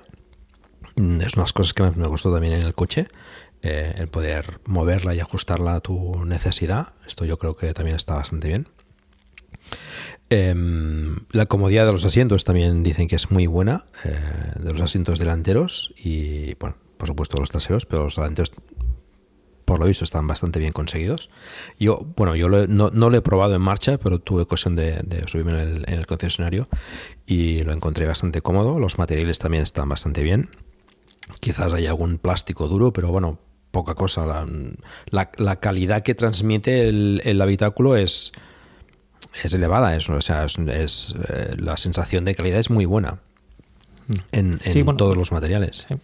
En el caso de los asientos delanteros, eh, también tengo que pues, decir que si uno es eh, muy, muy alto, o en el caso, pues, yo mido 1,90 y yo tengo el asiento levantado a tope, ¿vale? Eh, todo lo que permite la regulación manual, yo no me doy con, con el techo del coche, pero sí que es verdad que, bueno, si uno lo regula a tope y está por encima del 1,90, eh, sí que es verdad que puede llegar a chocar ¿no? con, con el techo del coche. Tendrías que bajar esa regulación porque no llega a ser un sub propiamente dicho, es un poquito más bajo, es un cub, como lo llaman ellos. Y claro, a mí me parecen cómodos. Así que hay gente que dice pues que, que se sienten un poco como, como agarrados con, con ese asiento, ¿no? Como que van demasiado, ah, yo lo diré, em, sí, como corsetados, ¿no? Sujetos, exactamente, sujetos, ¿no? Pero a mí no me parecen incómodos. Además, tienen la regulación lumbar que, que incorporan ya todos los modelos. Yo creo que se puede ajustar bastante bien, eh, además del volante, etcétera, para encontrar una postura de conducción óptima, ¿no? Y el- la palanca de, de cambio, por ejemplo, ahí en la columna de dirección, que... Pues sí, esto, esto ¿Qué te parece? a mi mujer le, le llamó mucho la atención, ¿no? De hecho, ya digo, yo suelo utilizar el Toyota y de vez en cuando me dejan el Ioniq 5 y, claro, muchas veces tiendo a llevar la mano hacia, pues obviamente hacia el reposabrazo, ¿no? Sí, Pensando que va a sí. estar ahí la palanca de cambio, aunque es un coche automático también, el Toyota, pero tiendo a llevar la mano ahí. Y, y luego viceversa, cuando te acostumbras a, a verlo ahí en el, en el volante, te das cuenta de lo cómodo que es. Porque como he dicho, toda la parte central se queda libre, se queda diáfana. Entonces, da una sensación de, de no estar eh, muy apretado en la parte delantera. Es todo muy ancho, ¿no? muy, muy amplio. A mí me resulta muy cómodo tener la palanca en el volante y pues, simplemente marcar la marcha y... Es que además y, la tienes más a mano, o sea... Claro. Sí, sí. Yo lo encuentro Y- muy práctica. Hay gente que le cuesta un poco acostumbrarse, pero bueno, eh, creo que va bastante bien. Y es lo que dices, ¿no? Deja, deja digamos, en la parte delantera pues bastante, bastante libre y creo que además con esa consola central que puedes atrasar y tal, te da una sensación más de espacio, ¿no? Más, más, más amplio, ¿no? Que siendo un coche amplio, eh, ese, esa distribución me parece que, que aumenta esa sensación, ¿no? Eh, hay una cosa interesante en, en, la versión que tiene la carga bidireccional, que creo que es solo en el que tiene la carga bidireccional, que permite tener un, un enchufe chuco en, en, los asientos traseros para cargar lo que quieras. Ahí creo que te da hasta 3,5 kilovatios, con lo que puedes cargar, pues no sé, un portátil sin problemas o, o enchufar, no sé, Uh, una cafetera si te vas de camping o sí, sí. la motosierra o lo que necesites, ¿no? El, el, el, enchufe de suco efectivamente está en el modelo, a partir del modelo Energy. Tienes, bueno, a partir no, en el modelo Energy tienes ese, ese enchufe de suco en, el, en la parte central del asiento trasero, ¿vale? En lo, a los pies. Y como dice Paco, efectivamente puedes cargar pues un portátil o cualquier electrodoméstico eh, y yo creo que está un poco también pensado, pues eh, si uno tiene que hacer una parada un poco más larga y, no quiere salir mientras está cargando el coche, para quedarse dentro y pues eh, reclinar el asiento o reclinar los asientos y estar ahí dentro pues eh, perfectamente pues, con un portátil o, o, con una tablet, etcétera, eh, pasar el rato y, de hecho, ellos lo venden, Hyundai lo vende como, o sea, según dicen, lo que yo pude leer, eh, que se inspiraron en, en, un, en, un, salón. ¿no? Ellos querían que fuera en el interior del coche fuera como un salón. De forma que la gente, si paraba el coche y estaba cargándolo, pues mientras lo cargaba, podía relajarse dentro del coche. No, no se viera forzada a salir fuera. ¿no? Bueno, aporta... Y la verdad es que es así. Es decir, nosotros hemos estado parados con el coche cargando y mm. uno está dentro y está cómodo. ¿no? Es, sí, sí. Un... Aporta los elementos para hacerlo.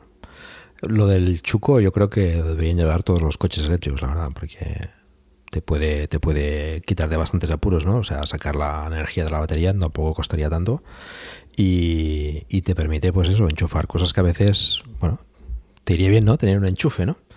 No para cargar la propia batería, por supuesto, pero, pero iría bien, ¿no? Uh, aparte tiene, tiene conectores USB, tiene bastantes conectores USB, ¿no? Uh, tanto delante como detrás, eh, carga inalámbrica inductiva para, para el móvil. Eh, tiene CarPlay, ¿no? Tiene uh -huh. Android Auto. Sí. A Eso través de cable. Sí, eh, sí, sí. sí. Ahí, ahí, se hubiesen podido estirar un poco y hacerlo inalámbrico, ¿no? Pero, pero bueno, tiene CarPlay, ¿no? Yo, yo no puedo decir lo mismo, no tengo, no tengo esto. Sí, pero fíjate, Paco, esto es una cosa que no, no, entiendo. Yo sigo pensando que en el nuevo modelo que creo que va a salir este año, eso ya lo resolverán. El coche incorpora uh, cinco puertos USB. Tiene dos puertos en, la, en esa consola central desplazable, uh -huh. dos puertos en la parte de atrás. Son puertos USB-A, no son USB-C, uh -huh. como sí que incorpora el Kia EV6, sí que incorpora USB-C, estos son USB-A. Y luego tienes un puerto USB-A, eh, a ver cómo lo explico, debajo de lo que sería esa consola central donde está el, eh, la pantalla multimedia, ¿vale? A los pies de esa pantalla. Y la climatización, sí.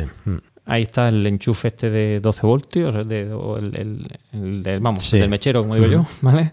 Y ahí tienes el puerto USB eh, A. Pues es ese puerto el que te da la funcionalidad Android Auto o CarPlay. ¿Qué supone eso? Pues que, aunque tiene una especie de guantera justo debajo de ese puerto USB, eh, o bien conectas un cable cortito de ese puerto USB A al móvil y lo dejas ahí en esa guantera, o tienes que coger, como en mi caso, y comprar un cable largo que va desde ese puerto USB-A hasta esa consola central y dejar el, el, el, móvil ahí, aprovechar también si quieres la carga inductiva que como bien dices tiene el coche y dejarlo, ¿no? ¿Eso qué hace? Pues afea un poco, ¿no? Es decir, ¿qué les hubiera costado mm. que en lugar de poner ese puerto USB de datos justo debajo a los pies de esa consola central, pues haberlo puesto en, el, en, la, en la, desplazable, ¿no? En, o sea, no, no los pies sí. del, de la pantalla, sino en esos dos puertos USB que sería lo lógico, a mi entender, ¿no? Es decir, porque si cada vez que tienes que enchufar el CarPlay tienes que agacharte, enchufar el cable, dejarlo sí, en la guanterita esa pequeña. Y además que tienes ahí el cable por el medio, digamos. Claro, claro. Pero bueno, ya de, de haberse estirado, se tenía que haber, que haber estirado por, por, hacerlo inalámbrico y más práctico para, para uh -huh. todo. Pero bueno, ahí está, ¿no? Eh, uh -huh. Es una opción más. Eh, bueno, del interior yo creo que más o menos eh, lo hemos comentado todo, ¿no? Mm. Sí.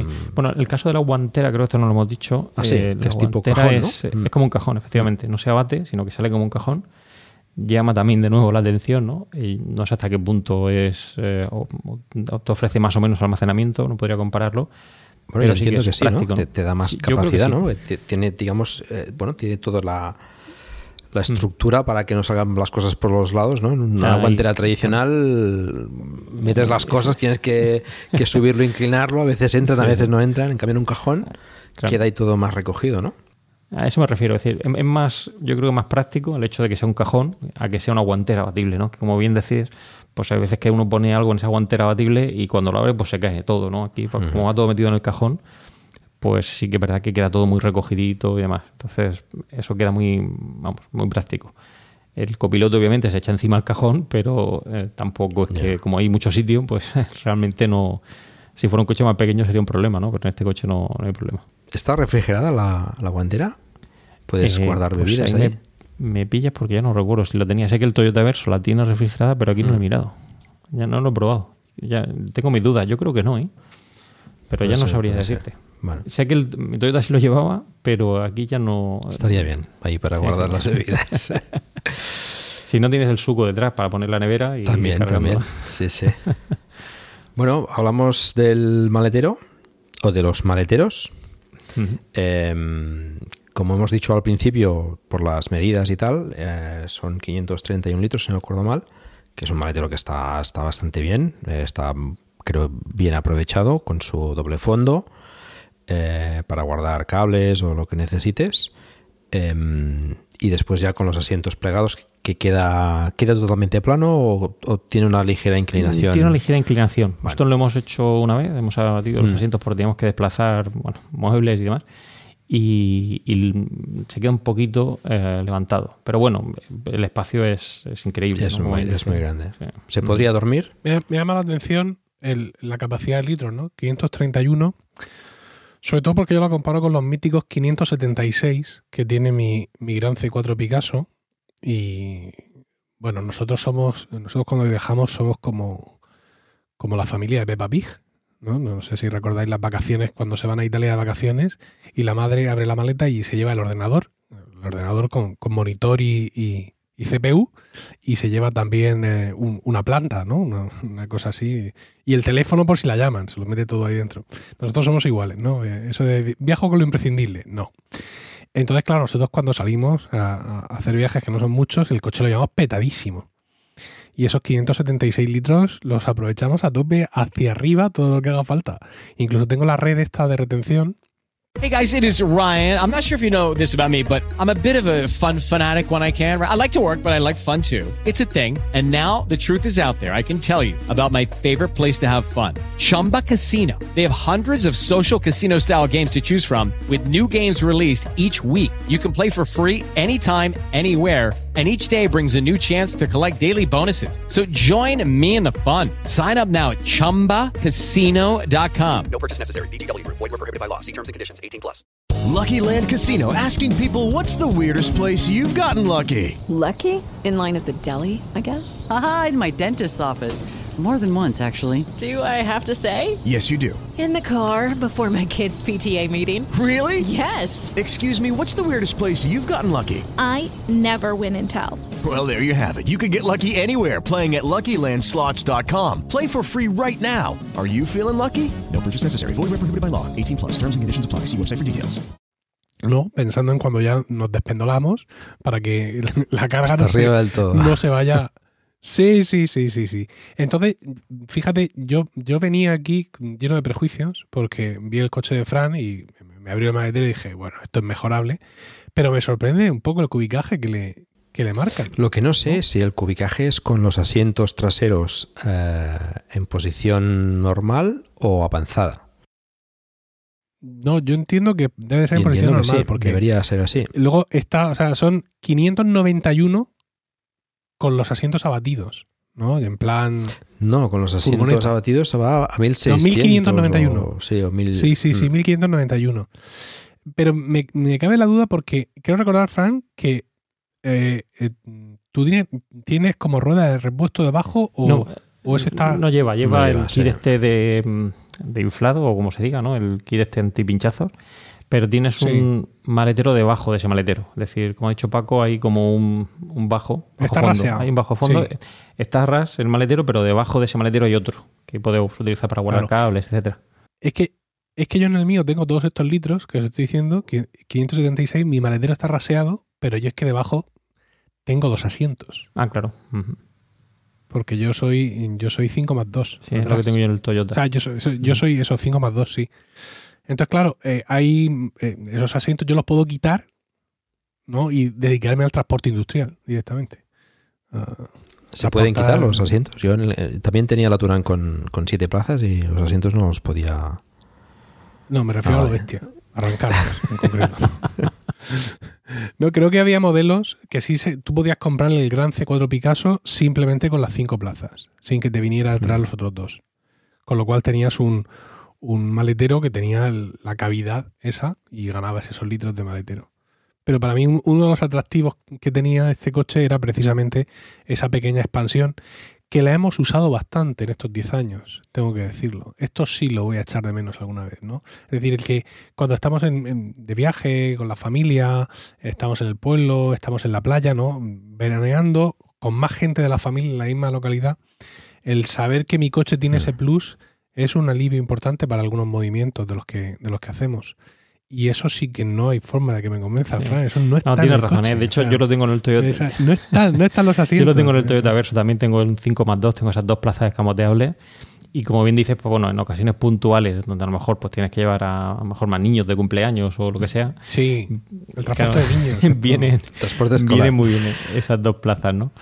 Pero sí, Mm. efectivamente no lo tienen. No sé si el Ioniq 7, eh, porque el 6 creo que va a ser un poco más deportivo. No sé si el Ioniq 7 lo, lo llevará, supongo que tendrá esas dos plazas extra. Pero este no, no lo lleva. y Bueno, hay una cosa que, que si sí que tiene el, el Toyota. ¿Cómo? Perdón, Que- no, no, que si no, perdón, tiene, tiene el Model X y el Model Y. Ahí Claro. puedes hacer siete Sí, plazas. claro. Eh, Hay una cosa que yo sí que he hecho en falta, que sí que tiene el Toyota, que son, son el tipo de cosas que a mí me da la sensación de que, o bien, no digo que se hayan apresurado al lanzamiento del Ioniq, pero que creo que podrían ser mejorables, es el hecho de que esta barra trasera que está encima del maletero, que permite cubrir el maletero, en el caso del Toyota Verso yo puedo coger y guardarla en el bajo fondo que tiene el maletero. Es decir, que cuando yo quiero abatir los asientos, quito esa barra, la meto debajo y efectivamente se queda todo uf, ¿no? En este caso no. Esa barra tiene dos posiciones, pero tiene que estar ahí. O, la quitas y la dejas en, tu casa, mientras que en el Toyota yo puedo quitarla y meterla en ese bajo fondo, ¿no? Son cosas que eh, son pequeños mm, matices, ¿no? Pequeñas cositas, ¿no? Que permiten, pues, eh, pues ayudar, ¿no? Al, Hmm. Bueno, es un detalle, pero tampoco es habitual eso, ¿eh? La mayoría de coches es la, barra esta o está o la quitas y la, y la dejas en casa, ¿no? Yo, la verdad es que la sensación que me da el es que sí que han estado pensando el coche, ¿no? Hay, son, hay muchos detalles que dices, hostias, aquí, aquí han dedicado tiempo, ¿no? A buscar esas soluciones, ¿no? Una cosa, por ejemplo, que, que no sé si, si he entendido bien antes, eh, respecto al cubicaje de- del maletero, yo me refería más bien al, a la- al, al hecho de que las banquetas, la banqueta trasera, digamos, se puede avanzar o se puede retroceder, ¿no? Sin, sin, sin bajarla, digamos, ¿eh? sin inclinarla, sino la puedes avanzar y no sé esos 531 litros eh, si es con la banqueta atrás o con la banqueta adelante, ¿no? Porque, bueno, no sé, que se puede mover eso, unos 15 centímetros quizás más o menos, ¿no? Sí, más o menos. Ahí Yo puedes guardar, mm, puedes eh, ganar unos cuantos litros, ¿no? No, no, sé exactamente cómo mide eh, los litros el eh, Hyundai en, en- el maletero, si es con la, con la banqueta el- en la forma estándar o más avanzada o más retrocedida, ¿no? Ahí son unos cuantos litros que, que están en juego, ¿no? Em, con lo cual quizás el maletero podría ser más grande de lo que parece, ¿no? Y después, además, tenemos el maletero delantero que no todos los coches lo tienen, ¿no? Ahí, como decíamos, eran 54 litros, pasa que, bueno, seguramente es más para guardar los cables y el kit antipinchazos, pero bueno, seguramente puede caber ahí una pequeña bolsa, una pequeña maleta, que, bueno, pues es un punto más, ¿no? Casi ahí tienes los... eh, ¿Cuántos litros decías? ¿El C4? 590... Eh, 576. 576, pues bueno, tenemos entre 531 más los 57, mira, casi Pero yo no llevo cables en el C4 Picasso. No, ya, ya, es ya. que lo de los cables, eh, poca broma Sí. con esto. Vosotros Ocupa, porque vivís en un mundo en un mundo dulce, pero os recuerdo que mi Nissan Leaf tiene como conectores, tiene el, el tipo 1, ¿vale? Y luego el otro es el, el Chademo. Entonces, claro, yo, yo vivo, vivo en un mundo continuo como si me acabara de comprar un nuevo dispositivo de Apple con, con nuevos conectores. Yo vivo con dongles.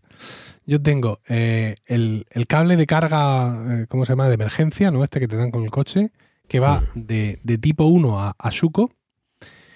Luego tengo eh, un cable que va de tipo 1 a tipo 2 para cuando me encuentro un cargador anteferet, un cargador sin cables, ¿no? Que va a ser tipo 2 seguro, ¿no? Eh, y luego tengo ya el colmo, que es el, el, el dongle, ¿no? Como estos que llevamos para los, USB, los USB-Cs, que es para cuando me encuentro un cargador tipo 2 que lleva manguera. Entonces tengo un dongle para ponérselo ahí y enchufarlo a la... Y aparte tengo una alargadora Shuko, ¿vale? De, de 100.000 millones de metros y con, con- un, grosor que ríete tú de las sogas de los barcos, porque ya me ha pasado alguna vez de estar en algún entorno vacacional y decir, no, no, nos llevamos el este y se puede, oiga, señora, ¿lo puedo cargar de aquí de la casa? Sí, hijo, sí.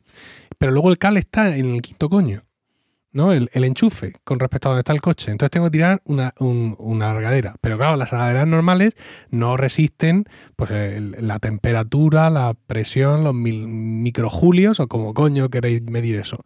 Y saltan los plomos de todo el barrio. Entonces, claro, mm, abres mi maletero del Nissan Leaf y que está muy bien, por cierto, pero todo lo que ves son cables por todas partes. Sí, sí. Ese Yo- es el kit que básico son- que, necesitas. Claro, claro. Pero yo recuerdo, mira, yo recuerdo una de las primeras salidas que hice con el coche, al poco de tenerlo, con a un encuentro que, hizo la Asociación de Usuarios de la AV, la Asociación de, de Usuarios de Vehículos Eléctricos, en Albatera. Y, y recuerdo encontrar allí a, a- a un tipo que tenía un, un Leaf y había raseado el maletero. ¿Vale? El, el maletero del Leaf, digamos que se hunde hacia abajo, ¿no? Cuando Mm. lo abres, y él lo había raseado. ¿Y qué había metido ahí? Ah, Se había hecho unas cajas de madera a medida en un carpintero, el tío, o que se las había hecho él, me parece, y tenía allí todos los cables del universo. O sea, muchos más incluso que los que yo acabo de decir. O sea, no, no había forma de que este tío se quedara sin, sin batería por ahí. En fin, los que tenemos coches eléctricos antiguos, jamás creí que diría esto. Un coche eléctrico antiguo, pues tenemos que... Es un clásico, el tuyo es un clásico. Sí, sí, vamos. Bueno, yo estoy, estoy en estos días lo estoy pasando fatal porque de las 12 rayas de salud de la batería, yo ya he perdido dos. Y el frío le sienta como el culo al coche. Entonces en estos días me está diciendo que, bueno, pues que vamos a seguir tirando para adelante pues porque soy yo.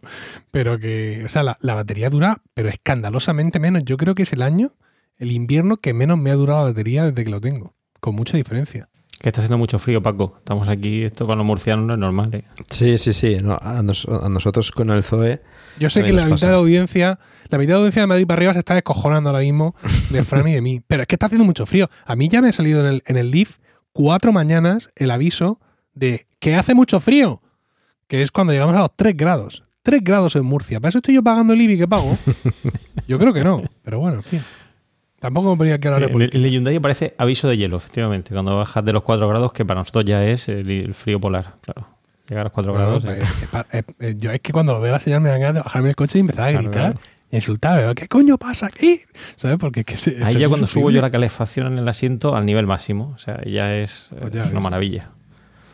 Yo lo que hago, lo que hago es que an- cuando me estoy haciendo el, el desayuno en casa con la aplicación, eh, hago lo único para que la aplicación funcione realmente bien, que es para encender la calefacción a la distancia. Y entonces cuando llego al coche ya estoy un poco empollado. Ah, vale.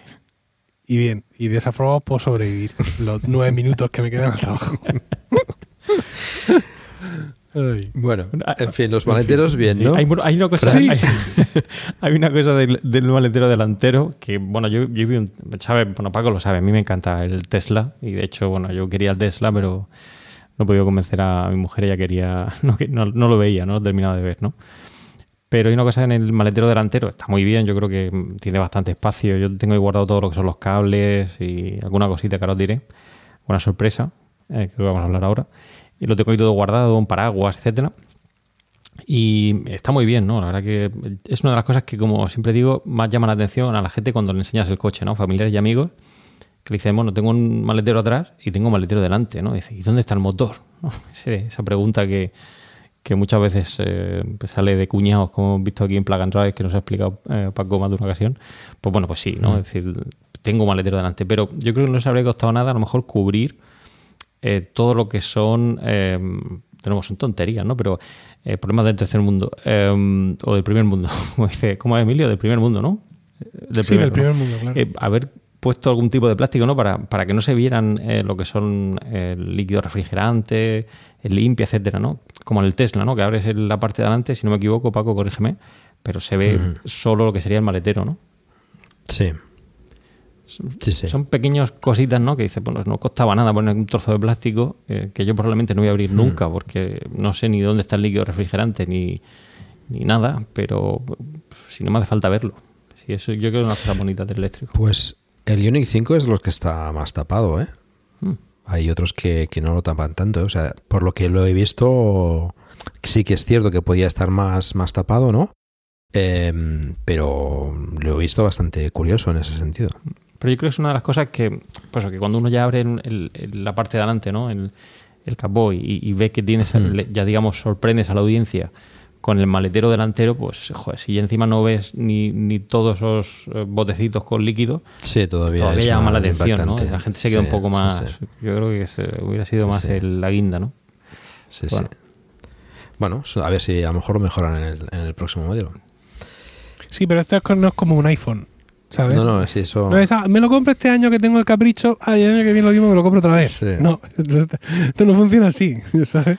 Yo cuando, cuando oigo a veces eh, que comentáis o en YouTube o, o tú vas con el podcast, no, pero el próximo modelo ya, pero yo que ya lo tengo, ¿qué, qué, qué, sí, qué, sí, ¿qué hago? Ahí... Me, me, voy a CTLM y le digo, oye, hazme un upgrade. No, no, no funciona así este tema. Lamentablemente no. Bueno, siempre te puedes hacer tú algún apaño, ¿no? Hay gente que, que se hace cajas especiales. Eh, por ejemplo, en el episodio del, del Niro, pues uh -huh. eh, eh, uno de los invitados también se, se había hecho el, el, el, el, maletero delantero, pues aprovechando el espacio disponible, haciendo un cajón, digamos, adaptado, ¿no? Evidentemente no, no, es, no es la cuestión, ¿no? Tener ahí un plástico así de cualquier manera, ¿no? Porque lo suyo sería que estuviese más tapado, pero bueno, ya te digo que es los que están más tapados. Hay otros, por ejemplo, pues el, Niro, que está todo más a la vista, ¿no? Pero bueno, es un detalle más, ¿no? Que, podía, podía estar ahí. Vale, pues eh, avanzamos, vamos a hablar de la carga. Eh, bueno, esto lo hemos hablado también muchas veces. Eh, te pusiste también el cargador en casa, ¿no? Entiendo que, como nos pasa a todos, es de las comodidades más grandes que tiene el vehículo eléctrico, esto de llegar, enchufar. Eh, ¿Tuviste algún problemilla sí, con los vecinos? Sí, sí. Bueno, sí, que ya fue. No, mejor no lo contamos por aquí por si no lo escucha. sí, mejor, mejor pasamos. Pero sí, sí, yo tengo el cargador, pero sí que, a ver, eh, a mí se, se, portaron realmente bien ¿eh? en, aquí en Hyundai, en Car para, porque me, me instalaron el punto de carga. Me regalaron el cargador y la instalación del punto de carga. Y las personas que vinieron eh, fueron dos técnicos increíbles, ¿no? Que hicieron una instalación, ya digo, muy limpia, todo perfecto. No parece que no está puesto allí. Además, yo le puse una, una caja antivandalismo, ¿no? Para proteger todo lo que es el cargador. Me pasaron un cable de red hasta, hasta allí. Bueno, o sea, está realmente muy bien muy bien instalado todo. Ahora sí, el cargador que me puso Hyundai, que en teoría es muy bueno, ¿no? Es un modelo de Wallbox, el Pulsar Plus, eh, es una castaña. es una castaña porque el, el, wifi que tiene, por lo menos hasta ahora, eh, es, eso se desconecta a los tres días. De hecho, está reportado y está reconocido por parte de Wallbox que es un problema que tiene ese Pulsar Plus, que se desconecta uh -huh. del wifi. Sea, no hay forma de arreglarlo y, y, tienen que arreglarlo vía firmware, pero se ve que están tomando su tiempo. Y claro, pues tú conectas el wifi, estás en tu casa, compruebas que está el cargador encendido, apagado, etcétera, pero al día siguiente ya olvídate, tienes que volver a bajar los plomos, subir los plomos del de donde tienes el bueno el diferencial, ¿no? Digo los plomos el diferencial de donde tienes el cargador sí, sí, sí. Y, y, que vuelva aquello a su sitio, ¿no? Vaya. Pero tú esto para qué lo quieres? Esto no, no, lo entiendo yo. ¿Por qué quieres que tenga wifi el cargador? Bueno, tú puedes coger desde casa y programar la carga, a ver si se está cargando o no se está cargando. Eh, puedes controlarlo todo desde, desde, tu casa. ¿Y eso no lo haces desde el coche? Sí, pero es decir, imagínate que yo dejo la manguera enchufada, ¿vale? Pues yo puedo programar sí. la carga desde arriba o pararla. Imagínate que me he equivocado, ¿no? Pues tú puedes desde tu casa, sin tener, pues ya digo, problemas del primer mundo, tengo que bajar al garaje pero podría hacerlo desde mi casa sin necesidad de tener que bajar y conectarme vía Bluetooth, que sería la otra alternativa, ¿no? Estar conectado al cargador vía Bluetooth. Pero insisto, la app del coche no te permite. Sí, sí, hacer pero eso. que yo puedo, por, por ejemplo, puedo bloquearlo. Imagínate que yo quiero bloquear el cargador, el, el Pulsar Plus, y decir que, bueno, ahora que nadie cargue, o que ahora sí que cargue. Pues una cosa tan tonta, pues tengo que bajar y darle. O sea, que yo normalmente lo tengo bloqueado, eh, solo cuando lo quiero utilizar, pero eh, es decir, es una cosa que, pues bueno, la instalación está perfecta, etcétera, pero el modelo del Pulsar Plus, pues eh, Yeah. vamos, eh, si no, pues los oyentes que lo busquen un poco por Google y veréis que está más que reportado que es un problema de, de firmware. Ya. Sí, yo es que tengo un cargador, claro, evidentemente también en mi, en mi plaza, pero es un cargador no, no inteligente. Entonces, el- la- yo la inteligencia se la, se la presto al coche. Es decir, yo dejo, cuando dejo la manguera enchufada, el coche está, el coche tiene un se- está bloqueado de normal. Cuando tú lo programas, el Nissan Leaf, le, le estableces una programación de carga, a partir de ese momento el coche ya no carga. Cuando tú le conectas a una manguera. Tienes que darle un botón para decir, oye, sé que no es la hora, pero vamos a hacer un esfuerzo entre todos. Y entonces se pone a cargar.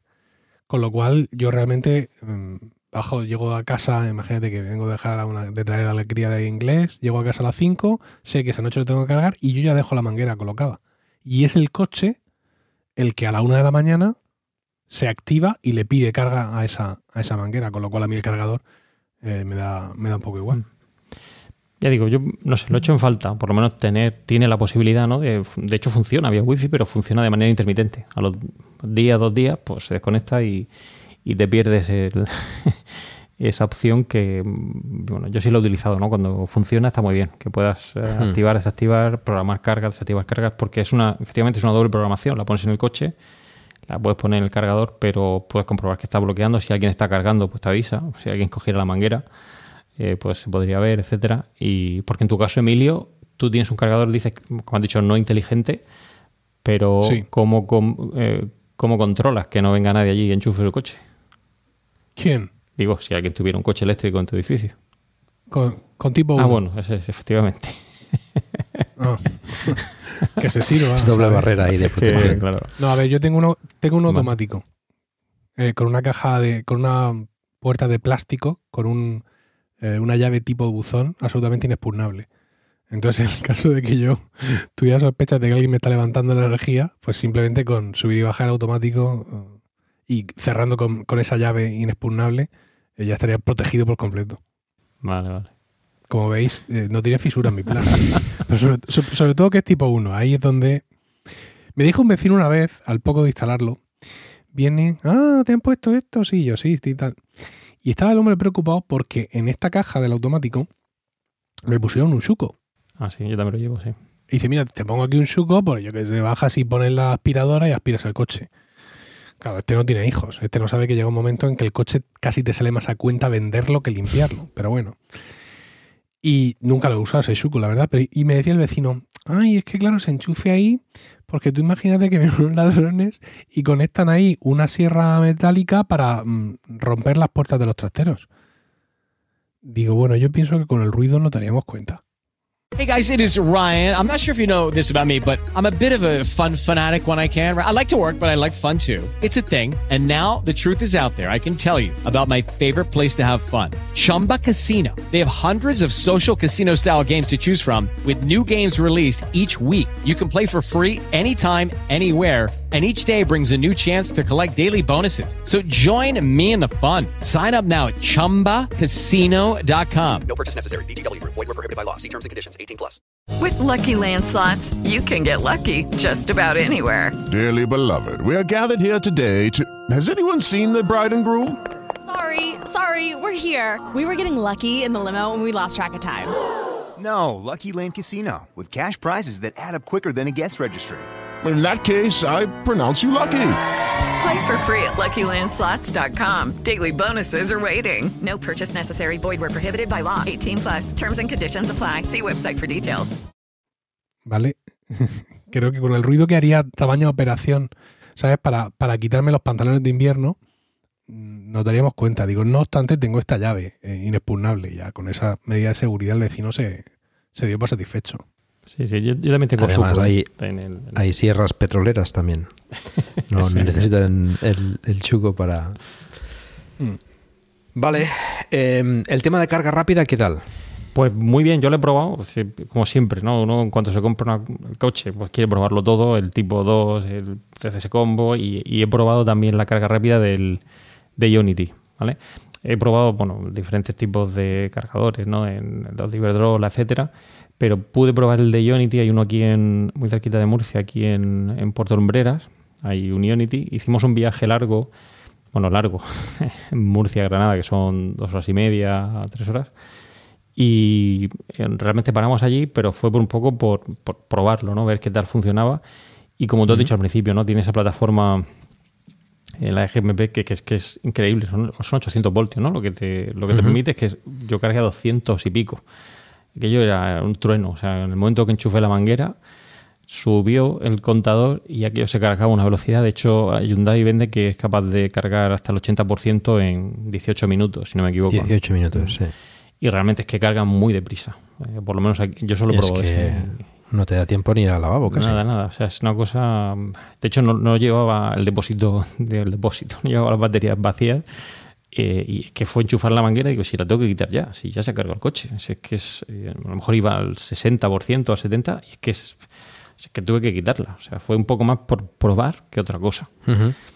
Em, y la verdad que la carga rápida funciona muy muy bien. Y luego el resto de, cargas que le he dado, pues lo doy, por ejemplo, pues suelo utilizar el tipo 2, ¿no? Para, con lo que me dijo Paco, ¿no? Para no darle demasiada caña ¿no? a la batería.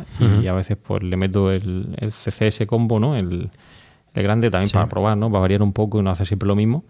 Pero es que cuando ya carga rápido es que es, es enseguida hasta cargado el coche. Así que hay que la manguera. Eh, y era una de las cosas que a mí me preocupaba, ¿no? El hecho de esa carga rápida. Em, que esto es algo que aquí en el grupo de usuarios, Ángel, no sé, mí lo conoce, creo, eh, que tiene también un Kia en Iro, dice lo mismo, ¿no? Es decir, realmente la carga rápida es importante, pero eh, ya, es que incluso con, una carga, digamos, sin que sea rápida, como el caso del Ionity, uno cuando hace un viaje largo, yo en mi caso no puedo hacer 300 kilómetros del tirón. Yo hago un rato, paro. Claro, ni yo. Entonces, mm. claro, bueno, está muy bien, ¿no? Pero es que es, absurdamente rápida, diría yo. A lo mejor una persona que utilice muchísimo el coche y tenga que hacer Murcia-Vigo, pues no te digo yo que le venga muy bien, ¿no? Pero en mi caso, ya digo, es que fue ponerlo y quitarlo, Paco. De verdad, es, sorprendente. Sí, sí, sí. Es sorprendente. La verdad es que a 200 y pico kilovatios, pues eh, la carga es súper rápida. Y bueno, es lo que hemos dicho muchas veces, ¿no? Eh, los viajes realmente, pues, y sobre todo con, con, con críos, Mm, tienes que hacer paradas eh, relativamente largas que da tiempo de sobra para cargar, ¿no? aunque no sea un cargador de, 350 kilovatios. ¿no? Y, hay muy poquitos aquí en España, vamos, en Unity no hay mucho. Yo, por ejemplo, estuve en Oslo, en, ya sabes, en septiembre eh, allí prácticamente no hay coches de combustión, todos los coches son eléctricos, había cargadores Ionity, mm. bueno, por todos lados, eh, aquello era el paraíso de, los que nos encantan los coches eléctricos. Y claro, a lo mejor puede tener sentido, ¿no? Porque hay tantísimos coches que tener esa carga rápida permite pues, que la gente pare un momento el coche, cargue y, siga, ¿no? Pero aquí, no sé yo, hoy en día, digamos que la penetración del coche eléctrico no es tan grande y de hecho, yo cuando fui estaba vacío, obviamente el Ionity y, que fue ponerlo y quitarlo. Vale. Vale, perfecto.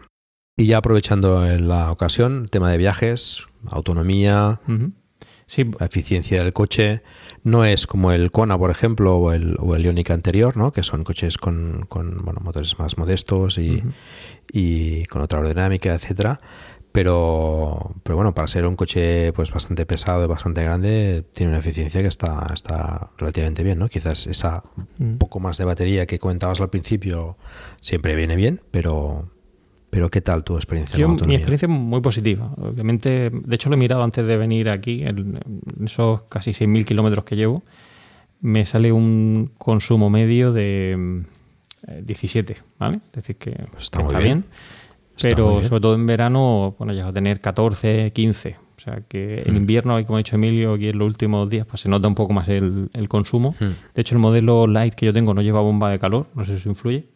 Supongo mm. que sí, ¿no?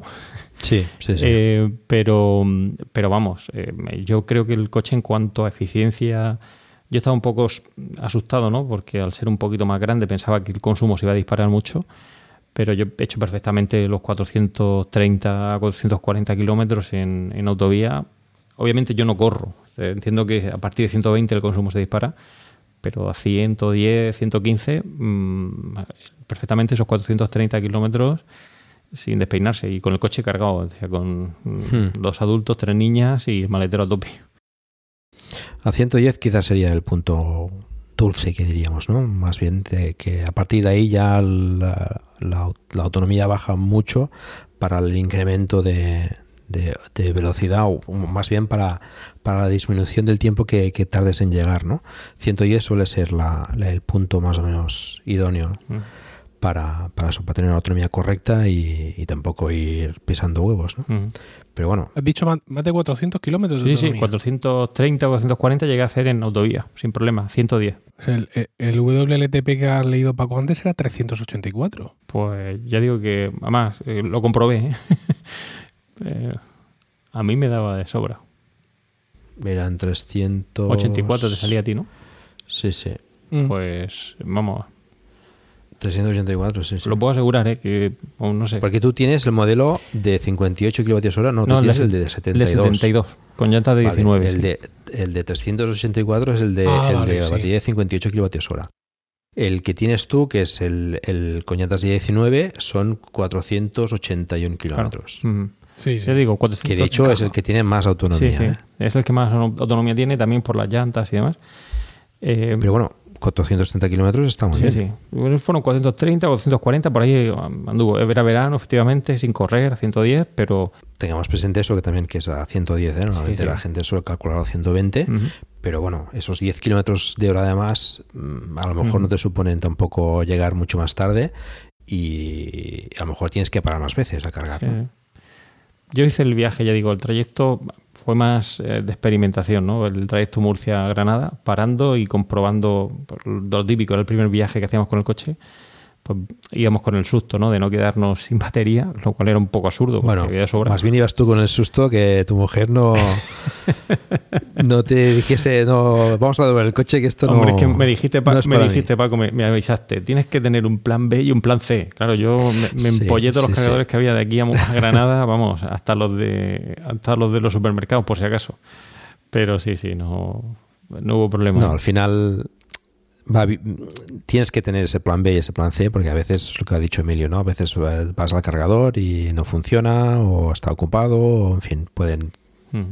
Las gasolineras, la verdad es que es muy difícil que te encuentres una gasolinera que no, que no, que no, no funcione, ¿no? Cuando vas con uno de combustión ya prácticamente tienes la confianza de que vas a poder poner gasolina en cualquier sitio, ¿no? Con los eléctricos, pues bueno, tenemos todavía ese problemilla que, que bueno, pues eh, el tener el plan B y el plan C te puede salvar de a lo mejor de algún divorcio o algo, ¿no?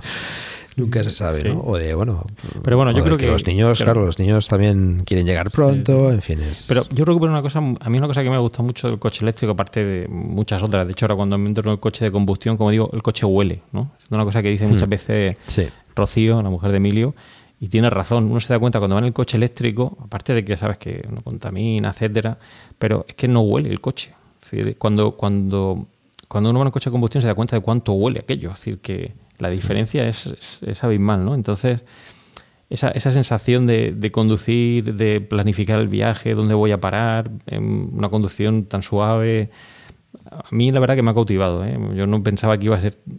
Obviamente yo el coche, ya digo, no lo utilizo como herramienta de trabajo todos los días, pero a mí me ha sorprendido para bien y me ha cautivado. Yo he visto que esto realmente yo no creo que sea capaz de comprarme un coche de combustión ahora. O sea, que no creo que pueda ir atrás. Eh, no, no puedo. O sea, es que no. Eh, tengo un coche. Bueno, es lo, que suele, es lo que suele pasar. Sí, sí.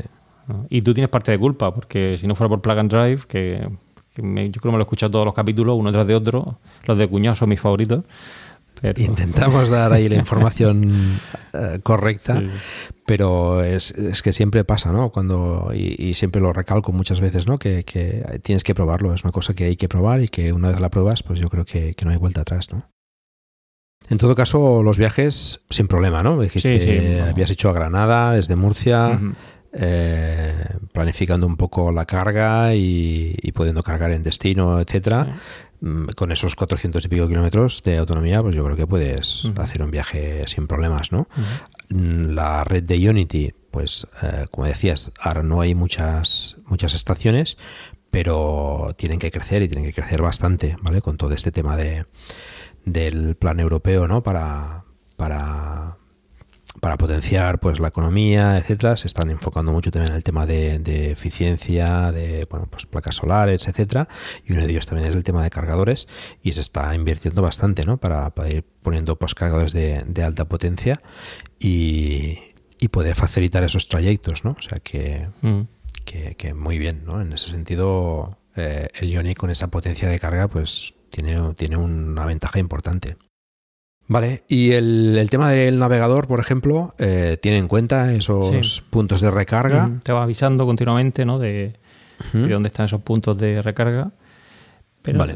te, te soy sincero, es que no le presta uno mucha atención, ¿no? Porque claro, teniendo tanta autonomía, eh, y como yo no soy de apurar, ¿no? Si son 430 o 440, no, no, no me hago 400 kilómetros del tirón. Es que nosotros hacemos 150, 180, paramos, tiramos las piernas y mientras cargamos, ¿no? Y planificamos la ruta, eso es, ya digo, son las cosas que yo he recuperado cuando, recuerdo cuando era pequeño, ¿no? Y mis padres cuando iban a hacer un viaje cogían el, el mapa de carretera, ¿no? Y decían, pues vamos a parar aquí, Sí. vamos a comer aquí, ¿no? Pues eh, yo eh, ahora disfruto eso, ¿no? Decir, bueno, ¿dó- ¿cómo vamos a hacer el Mm. viaje? ¿Dónde vamos a parar? ¿Dónde vamos a hacer la recarga? Eh, creo que, que es un viaje, pues eso, mucho más pausado, ¿no? Mucho más relajado de, de cómo lo hacemos ahora, como lo hacíamos antes, ¿no? De, con las prisas, ¿no? Llegaré, no llegaré. Paraba uno mucho más tranquilo. Bueno, ahora con el eléctrico muchas veces el viaje es, es parte de es parte de disfrutar, ¿no? A- a- Antes a mí me pasaba también, ¿no? Antes el viaje pues era un, un- una cosa que tenía que, que pasar y un trámite y ya está, ¿no? Pero pero bueno, con este lo disfrutas, ¿no? El viaje es parte de es parte de, de las vacaciones, por decirlo así, ¿no? Quería preguntarte si el navegador tiene en cuenta, o sea, a la hora de planificar el viaje, por ejemplo, a Granada, te dice, pues mm, con la autonomía que tienes ahora tienes que parar en el cargador Ah, de no sé dónde. Pues eso no lo, no lo he comprobado. ¿Te refieres a si te avisa si tienes que parar o no? Bueno, si te planifica la ruta teniendo en cuenta los, los cargadores donde tienes que parar para cargar. Pues la verdad es que no lo sé. Yo suelo utilizar el... Porque la información Claro. la tiene, ¿no? De los cargadores, con lo cual... Sí, sí, te- sé que te va avisando ¿no? de los cargadores, pero suelo utilizar la aplicación que me dijiste, la de Better Route Planner. Sí, ah, muy bien. Y la verdad que, bueno, eh, haciendo las, eh, las configuraciones correctas, etcétera, no, no he tenido problemas. Vale. Eh, pero sé que sí que aparece, ¿no? En el, en- te va indicando dónde hay puntos para cargar. Vale, Mm. perfecto. ¿Y la conducción qué tal? Sí, bueno, hay una cosa que no hemos comentado. y He dicho que tiene una sorpresa. Dime. Sí.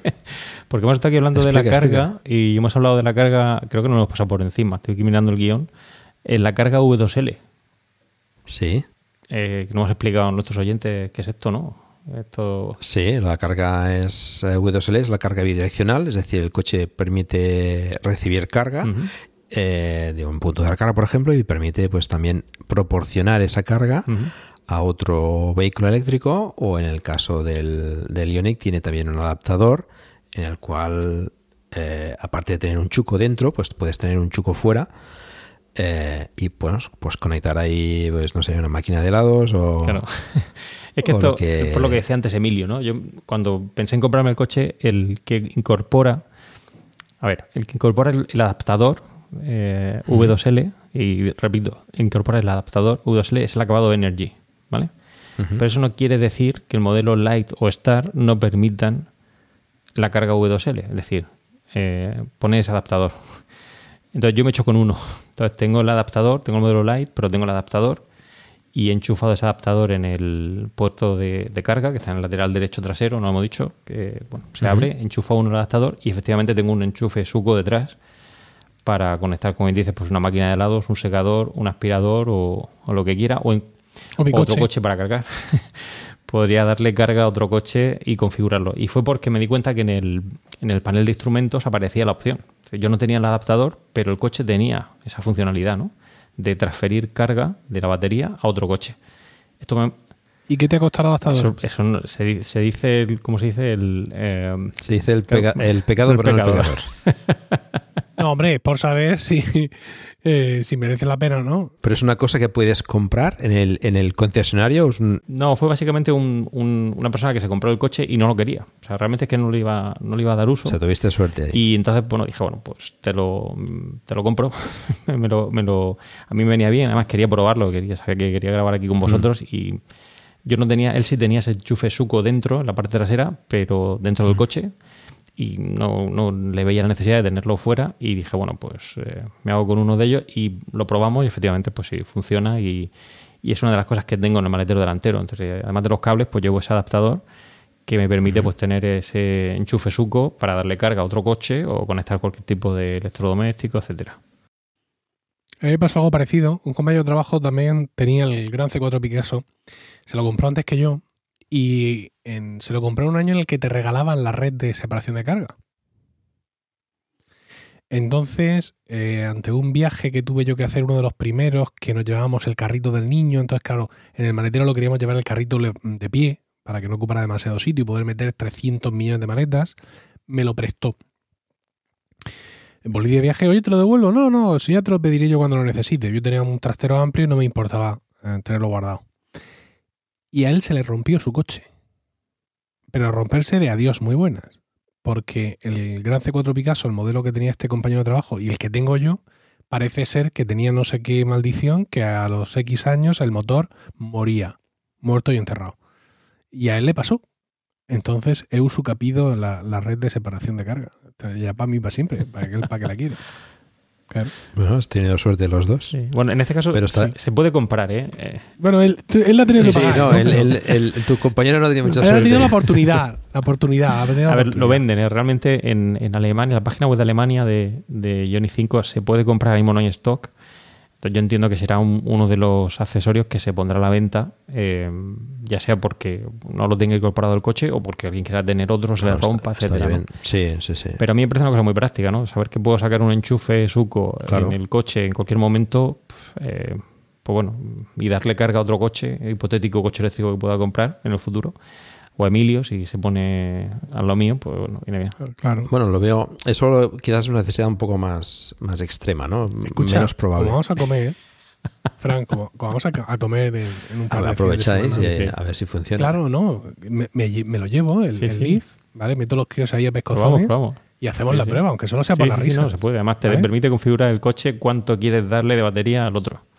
Te permite. Sí, no, si es un segundo. Si es para hacer la foto y Sí, sí, mandársela sí. Paco. Ah, pues, que vea ese, pues estará, eh, esa, esa copulación, esa, Estará eh, muy bien. Ese, ese copular en- eléctrico entre ambos Sí, sí. coches. Lo mismo no sale un patinete.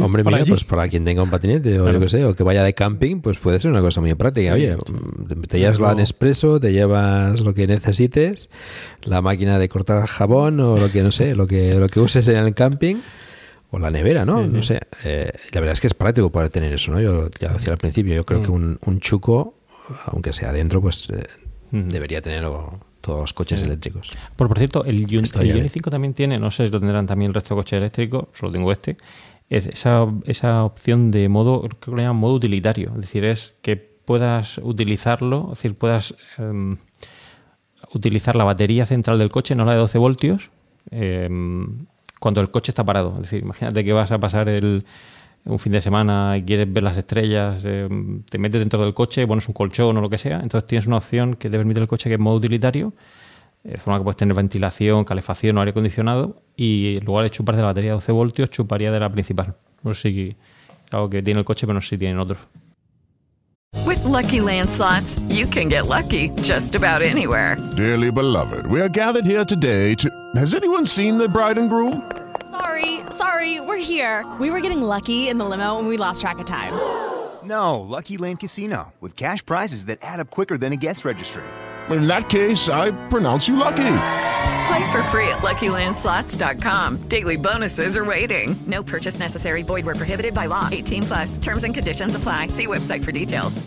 It is Ryan here, and I have a question for you. What do you do when you win? Like, are you a fist pumper? A woohooer, a hand clapper, a high fiver. I kind of like the high five, but if you want to hone in on those winning moves, check out Chumba Casino. At chumbacasino.com, choose from hundreds of social casino style games for your chance to redeem serious cash prizes. There are new game releases weekly, plus free daily bonuses. So don't wait. Start having the most fun ever at chumbacasino.com. No purchase necessary. VGW Group. Void were prohibited by law. See terms and conditions. 18 plus. No. Eh, Los Teslas sí también, también lo tienen, es modo, modo camping o modo... Aquí lo llaman modo utilitario. Bueno, te- Modo utilitario se llama, creo. Hmm. Yo no sabría ni dónde buscarlo. bueno, está. a- al final es poder utilizar la calefacción con la batería principal. Exacto. O el aire acondicionado. tiene más. Por eso te, pre- te preguntaba también al principio, cuando hablábamos del maletero, si permitiría dormir allí, ¿no? O sea, o sea si, si es suficientemente plano como para dormir, porque es una cosa que hace mucha gente, ¿no? Aunque no lo parezca, ¿no? Pero mucha gente pues eh, duerme en el coche, ¿no? Viaja, no, no va a hoteles y tal, y, y Claro, porque coche. una vez que has comprado el coche ya no tienes muchas más Hay que posibilidades. amortizarlo. claro, ya no puedes ir a hoteles. Solo puedes pagar el coche, no puedes hacer otra Bueno, cosa. pero también te da la libertad de poder dormir en sitios que a lo mejor, pues, no, no, no podrías. ¿no? Eh, Has evolucionado peor, ¿no? A, Sí, a sí, dormir sí. peor, pero Yo, yo no, ¿eh? yo, yo prefiero un buen hotel y una buena cama y, y ya está. Bueno, pues eh, a ver, el tema de la conducción, Sí. por ejemplo, ¿no? Que, que hablábamos antes de pues eh, la experiencia de conducción, la regeneración, por ejemplo, con las levas, ¿no? De, que, que- que tienen también los, los tiene el Kona, por ejemplo, el Niro, que mm, también te permite la conducción en un solo pedal, todo, todo esto que ¿Qué tal? ¿Qué Pues muy buena explicar? sensación. De hecho, una de las cosas que pensaba que más me iba a costar adaptarme en el coche, ¿no? Esto del tema de la regeneración con levas en el Kia Niro. Hablamos, si queréis, de la conducción con un único pedal. Creo que tienes que tener pulsada la leva izquierda para, para que te des opción. Aquí en el caso del Ioniq, simplemente tienes que ir pulsando la leva izquierda hasta que aparece el i-pedal y te permite la conducción con un, con un solo pedal, ¿no? Eh, pero la verdad que es realmente útil ¿no? y práctico, ¿no? Uno que pueda ir cambiando esa, esa regeneración mayor o menor con esas levas, eh, pues eh, nosotros aquí a lo mejor subimos el puerto de la cadena, que para nosotros eso ya es lo va más, y bueno, poder controlar con esa regeneración de levas eh, esa, esa bajada, pues es, es realmente muy divertido y, y muy práctico, ¿no? Yo pensaba que me iba a costar más, pensaba también que a mi mujer se le iba a hacer un poco lío y todo lo contrario, ya lleva, ya se ha acostumbrado a utilizar el modo con un solo pedal y en cuanto coge el coche eh, lo pone en marcha y, y vamos, sí, es verdad que es una, una regeneración muy potente, pero una vez que te acostumbras ya te olvidas. Es como los Bueno, es coches choque. dosificar con el, con el pedal de aceleración, digamos, dosificas la, la potencia que necesitas para frenar o para, para acelerar y, y la verdad es que es, es cómodo. Sí, sí. Yo la conducción- Hay gente que le cuesta acostumbrarse, pero, pero, la mayoría la verdad es que lo agradece. Eso es algo que, bueno, no sé cuántos eléctricos llevarán esa opción. El Tesla eso no lo lleva, ¿no? El tema de la regeneración con levas, ¿no? Las, no, las levas no. Vale, vale. El, el- un solo pedal sí, eh, pero las levas no. Las levas, pues ahora que yo recuerde, pues lo que hemos dicho, el Ionic, el, El Eniro, seguro. el, el Eniro, el Kona, el OS también, por supuesto, Sí. también las tendrá. Y, Sí. y diría que poca cosa más. Yo es que... eh, Alguno o se enfadará, que me dirá este, este, pero o sea, no me viene a la cabeza ninguno sí. más. Yo es que es una cosa que la verdad no... Pero sí. claro. Eh, y bueno, y, y es práctica, ¿eh? la verdad es que hay a veces pequeñas discusiones en el grupo de Telegram de si es, es mejor o no es mejor las levas, que si lo haga el coche o no lo haga el coche. Pero bueno, yo te- creo que tener la opción siempre es interesante. ¿no? Y encuentro muy bueno también lo del tema del- de un solo pedal. ¿eh? Yo lo encuentro muy cómodo. Esto sí que ya lo tienen más coches, ¿no? El, el, el Leaf nuevo, por ejemplo, sí que lo tiene. El, el i3 también. eh, bueno, los Tesla también lo han incorporado hace ya un, un año y algo, eh, que no lo tenían. Y, y ahora ya casi todos ya tienden a eso. La conducción es muy práctica. La potencia del, del coche, ¿qué tal? En el caso del tuyo, eh, es el, el motor intermedio, digamos, pero, pero bueno, ya hace, son seis y pico segundos, ¿no? Lo que hace la aceleración. cinco, eh, no, 7 con, ¿no? 7 con, Siete con cuatro, siete sí, cuatro. siete con cuatro. Bueno, a mí me parece brutal. Yo, ya digo, solo había probado el coche eléctrico de Emilio y a mí me parece increíble. O sea, esa, ya me lo había avisado también Paco, ¿no? Esa- ese par motor, eso que es, que es eso es increíble. O sea, yo no, no he experimentado una cosa así en mi vida. Y, y sé que no es de los más potentes, sé que hay coches, pero te, te da una sensación de seguridad a la hora de conducir, ¿no? Es decir, tienes que hacer un adelantamiento, pues esa soltura, sabes que puedes coger y adelantarlo con soltura, que no se queda el coche, pues eso, a, a medio gas, comparado con el 307, obviamente, que yo es eh, como la noche y el día. Pero yo creo que, vamos, en cuanto a potencia, bueno, yo mm, supongo que el all-wheel drive, el tracción total, tiene que ser ya increíble, pero a mí ya me parece, bueno, una, una maravilla. Sí, sí, eso cualquier eléctrico te lo, te lo proporciona, ¿no? Después que, que, pueda tener más o menos aceleración, pero esa, esa salida inmediata es... Además que, son, Eso que dices, ¿no? Te da seguridad, ¿no? Para, para no sé, salir en una situación apurada de una rotonda, que son, que sea. Y son dos toneladas de coche. Es decir, que es un coche que pesa dos Sí, toneladas. sí. Y ver que sí. pisar el, el acelerador y que tenga esa potencia, pues yo no me lo esperaba. Yo pensaba que iba a ser un coche... Mm. De hecho, me, me dijo en el concesionario, me dijeron, esto es como conducir un barco. Y realmente es así, es que es un coche tan grande que uno no piensa que al pisarlo, de hecho le, le dije, bueno, pu- puedo hacer la prueba, ¿no? Y claro, ya, yo mismo me asusté, ¿no? Porque eso es, era un, es un- tiene los tres modos de conducción, el eco, el normal y el sport. Y bueno, yo siempre voy en eco, no me caliento mucho la cabeza, pero he hecho un par de veces la prueba del sport y bueno, eso es una, una maravilla, ¿no? Para, el que realmente sabe conducir y le gusta conducir, eh, para disfrutar el coche. De hecho, creo que las pruebas que han hecho en comparación con, con otros coches de su segmento, em, creo que es muy buena, ¿no? No es el tipo este del Riesling, el, el giro este brusco que tienen que hacer para esquivar Sí, pivotes, la prueba etcétera. del arce. Hmm. Creo que es bastante positivo. Sea, tiene una, un Hmm. aplomo cuando uno conduce el coche eh, maravilloso y cuando tienes que apretarle y tener esa aceleración es instantánea, ¿no? Y, y Hmm. yo creo que muy lograda, ¿no? ¿Y la suspensión qué tal ahora que comentas esto de...? Yo lo noto bien. Eh, pensaba que iba a ser más incómoda, ¿no? Pensaba que iba a ser eh, un- una suspensión que tengo problemas de espalda y digo, esto va a ser un poco más... Pero yo os puedo asegurar que más que no, no se entera uno a conducir con el coche. Ya, ya no, ahora sí que ya hablamos de la insonorización, pero es em, realmente es que el coche es que va solo. Es decir, realmente yo no he notado ningún problema con la suspensión o, o con la potencia hasta la fecha. Eh, y bueno, yo qué sé, comparándolo con el Toyota Verso, que, que, bueno, que sería el coche más moderno que podemos tener en casa ahora mismo en comparación con el, con el 307. Es decir, el, el Toyota Verso puede pasar por un resalto ¿no? y se nota perfectamente. Y yo lo tenía como un muy buen coche, lo tengo como muy buen coche. Pero es que este se nota menos. O sea, es una sensación de que parece que no, no has pasado por encima.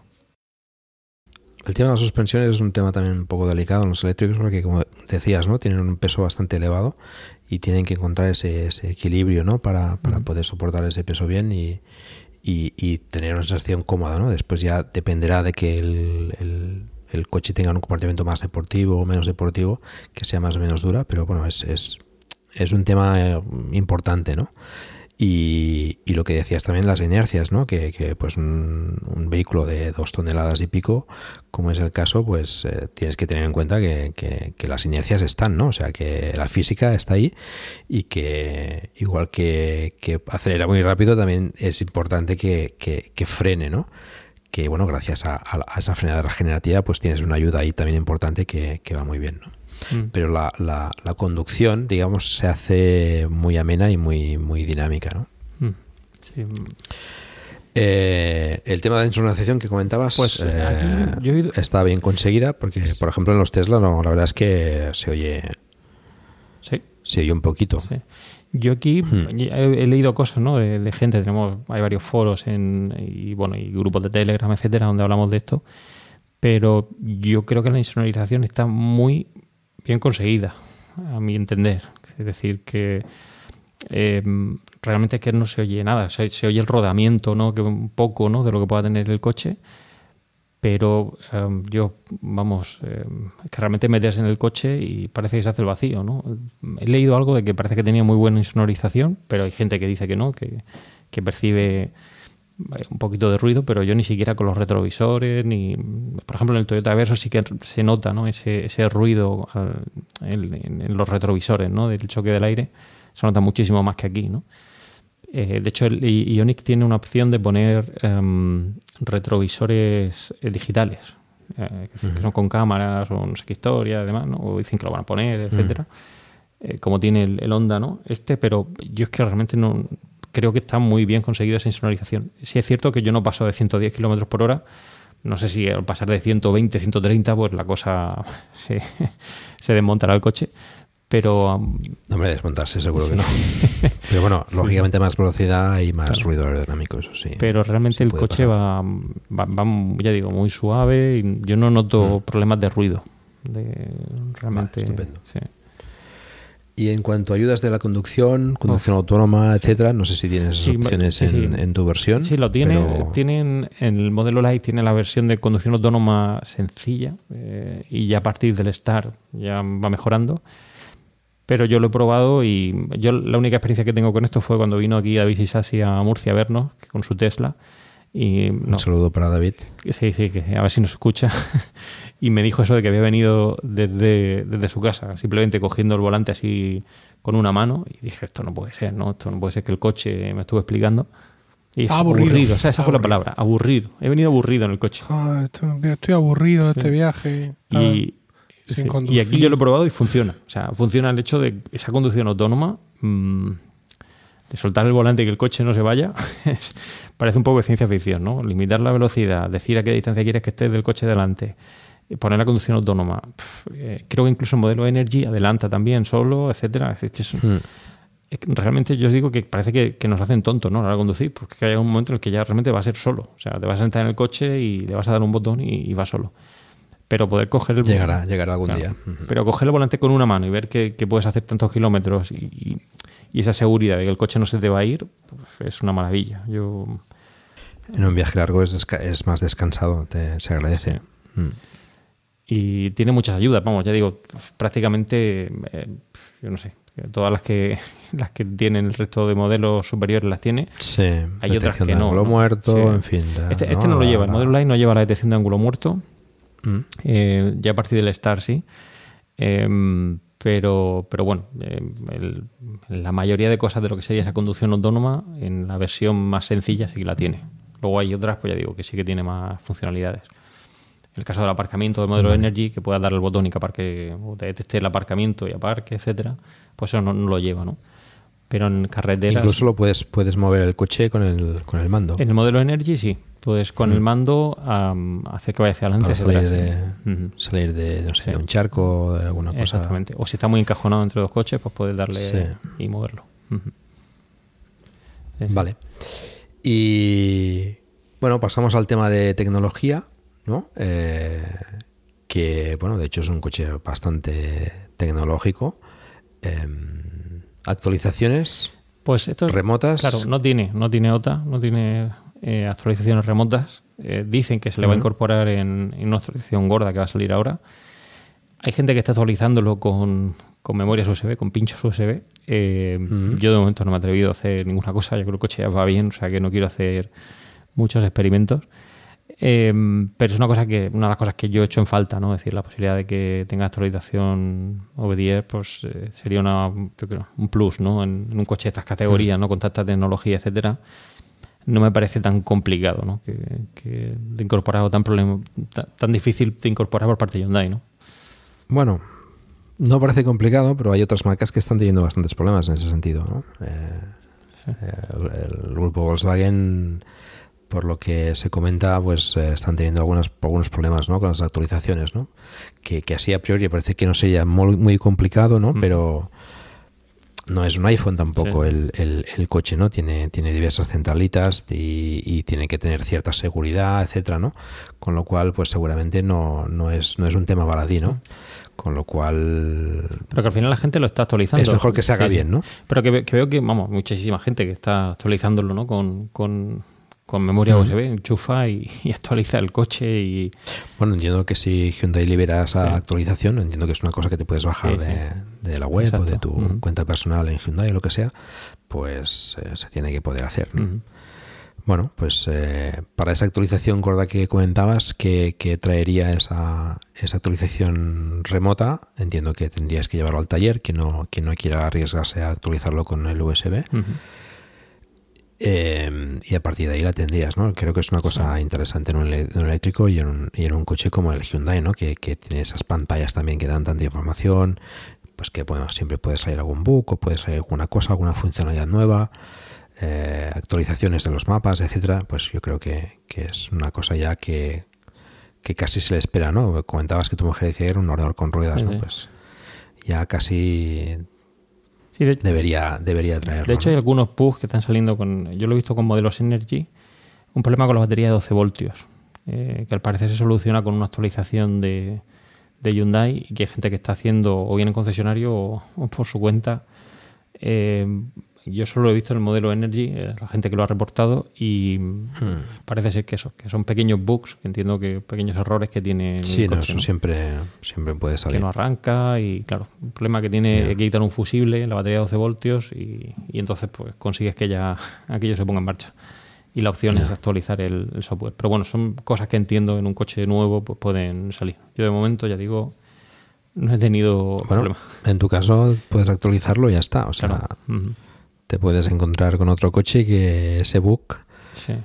pues no sea tan fácil de solucionar, ¿no? A lo mejor habría que cambiar eso, alguna centralita, alguna historia, ¿no? Bueno, son cosas que, que siempre viene bien poder hacer. Bueno, las pantallas más o menos siempre, bueno, ya hemos hablado antes, eh, dan bastante información de- del tema de la carga, de, eh, por lo que he visto son muy completas, ¿no? Dan, dan todo tipo de, de información y Tiene y pantalla partida bien, también. ¿no? Tiene la opción de poner en, un- en una parte lo que sería CarPlay y en otro puedes desplazar eh, verticalmente eh, diferentes opciones, ¿no? Desde la temperatura, autonomía, etcétera. O sea que puedes tener incluso la pantalla central partida en dos. Son dos tercios y un tercio. Pero también te permite esa, esa opción de pantalla partida que se puede abrir o, o cerrar. ¿No te encantaría tener 100 dólares extra en tu bolsillo? Haz que un experto bilingüe de TurboTax declare tus impuestos para el 31 de marzo y obtén 100 dólares de vuelta al instante. Porque no importa cuáles hayan sido tus logros del año pasado, TurboTax hace que cuenten. Obtén 100 dólares de vuelta y tus impuestos con 100% de precisión. Solo con Intuit TurboTax. Debes declarar para el 31 de marzo. Crédito solo aplicable al costo de la presentación federal con TurboTax Full Service. Oferta sujeta a cambios o cancelación en cualquier momento. Dale más potencia a tu primavera con The Home Depot. Obtén una potencia similar a la de la gasolina para podar, recortar y soplar con el sistema OnePlus de 18 voltios de Ryobi desde solo 89 dólares. Potencia para podar un tercio de un acre con una carga. Potencia para recortar el césped que dura hasta dos horas. Y fuerza de soplado de 110 millas por hora. Todo con una batería intercambiable. Llévate el sistema inalámbrico OnePlus de 18 voltios de Ryobi.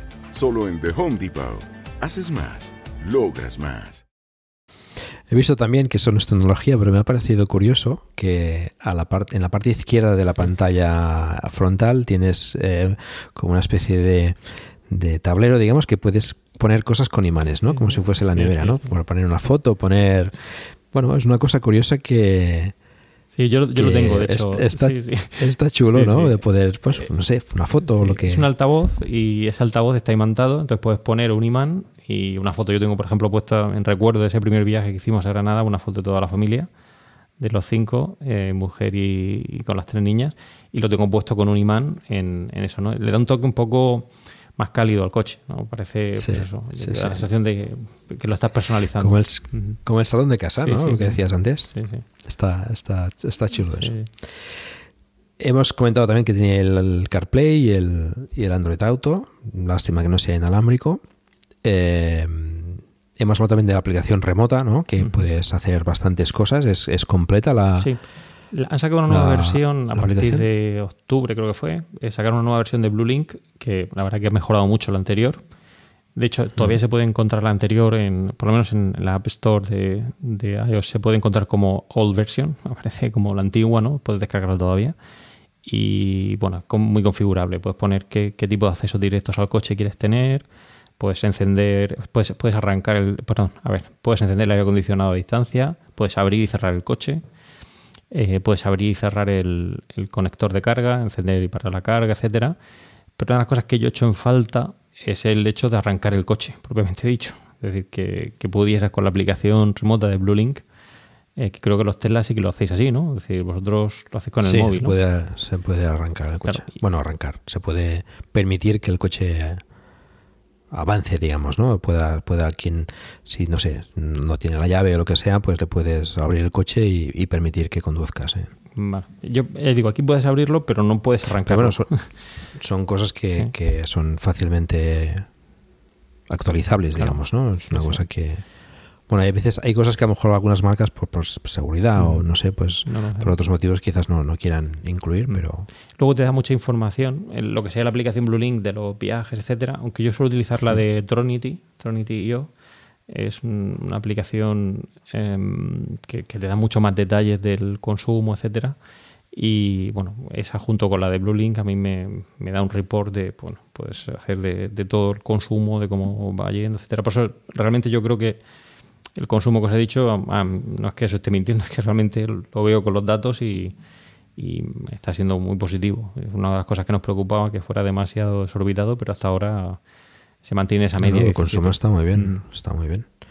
Y te permite, por ejemplo, la aplicación enviarle, estás en mapas, por ejemplo, estás buscando una ubicación, un restaurante, un el hotel, lo que sea, ¿te permite enviárselo al coche? Pues eso no lo he A probado. través de Blue Link. A, a ver, puedes localizar el coche, pero tú te refieres a buscar una localización y enviársela, ¿no? Sí, estás en mapas, por ejemplo, y quieres no. compartir esa Mm. ubicación, lo puedes compartir a, no sé, a Sí. mensajes o Sí. donde, donde sea. Y si sale la aplicación Blue Link como posibilidad para compartir una, Mm. una ubicación, un- una dirección, y que eso se lo envíe al coche y que el coche lo tenga en el navegador para cuando llegues, por ejemplo, pues no sé, estás en el restaurante. Oye, pues mira, tenemos que ir al hotel, tal. Sí. Lo buscas en el mapa, se lo envías al coche y así no tienes que hacerlo en el coche. ¿no? Yo diría que no, diría que no. Eh, ya digo, no, no me he metido tanto, pero yo diría que no. Sí que te dice dónde está el coche y los POI que hay Hmm. cerca, etcétera, pero yo creo que enviar, yo diría que no te permite, no te permite hacerlo. Vale, Eso bueno, yo diría que no. ya, ya lo mirarás y me dirás. Sí, sí. Eh, en todo caso, de las cosas más prácticas que se hacen con la aplicación, como decía Emilio, es, El aire. es enchufar la calefacción o el aire acondicionado. Eso es, es una pasada. Poder, cuando viajas y, y hace mucho calor Claro. o hace mucho frío, pues poder, poder preclimatizar el coche. ¿no? Eso está O programar la carga, es decir, que, que es, bueno, es es decir, Sí. que se cargue hasta el 80% y esté listo a las 9 de la mañana y que la, la temperatura del habitáculo pues sea de 22 grados, ¿no? Eso también está muy bien. Está muy bien. Mm. Vale, pues eh, como conclusiones finales ya, si no sé si queréis comentar alguna cosa más, pero sí que me gustaría preguntarte, pues eso, ¿qué, qué te ha gustado más del coche, no? Mm. ¿Qué te ha gustado menos? Y si lo volverías a comprar. Pues a ver, eh, voy a decir los pros y los contras, ¿no? Que yo creo que además en otros capítulos que has hecho aquí Sí. en Black and Drive, sobre todo en el del Kia, aquí hubo también gente que, los dos compañeros que estuvieron aquí hablando de él. A ver, Ujú. cosas que me han gustado mucho, sobre todo, como digo, la conducción. Eh, creo que para ser un coche tan grande, tan pesado, eh, es un coche muy cómodo de llevar. Yo diría que es un coche familiar eh, que te permite hacer un- una conducción fluida, segura, dar una sensación de, estabilidad en carretera y, muy espacioso, como he dicho, que realmente pues, ayuda a pues, hacer tanto viajes, mm, digamos, dentro de la ciudad como viajes largos. En ese sentido, pues me parece un coche positivo. El hecho de tener la, la recarga tan rápida, en el caso de que te haga falta, pues también está muy bien, ¿no? Esas cargas rápidas eh, son muy interesantes. Y en general, pues la estética, el diseño, em, a mí me gustó desde el principio a los dos. Tanto mi mujer como a mí nos llamó la atención y me parece un coche que es muy bonito. Y esa consola central que os decía, esa, posibilidad de esa isla deslizante que puede ir hacia adelante y hacia atrás, pues te permite que si vas solo en el coche y quieres ir todavía más ancho, pues la echas hacia atrás. O si tienes gente en la parte de atrás, la echas hacia adelante y tienes más sitio, ¿no? Esa posibilidad de configurar los asientos, desplazarlos, abatirlos, etcétera, a mí realmente me ha gustado, me ha gustado también mucho. Em, y bueno, y todo lo que hemos comentado, ¿no? De la conducción autónoma, etcétera, que es una sorpresa, ¿no? Para el que entra en el tema del mundo eléctrico y ya encima pues, que tengas esta conducción autónoma lo hace mucho más, mucho más interesante. Pero bueno, hemos hablado muchas cosas positivas y también quiero decir las cosas negativas, ¿no? Que también las tiene el coche. Claro, eh, claro que para sí. no se Emilio aquí que le va a vender la moto. Pero hay cosas que, que, por ejemplo, ya digo, y aparte de algunas de las que hemos comentado que se podrían resolver, como el caso del puerto USB que no está en, esa guantera central, ¿no? sino que está muy abajo. Eh, hay cosas que yo creo que son defectos más de, diseño. Uno de, de, los más comentados, por ejemplo, el caso de los eh, cinturones de seguridad.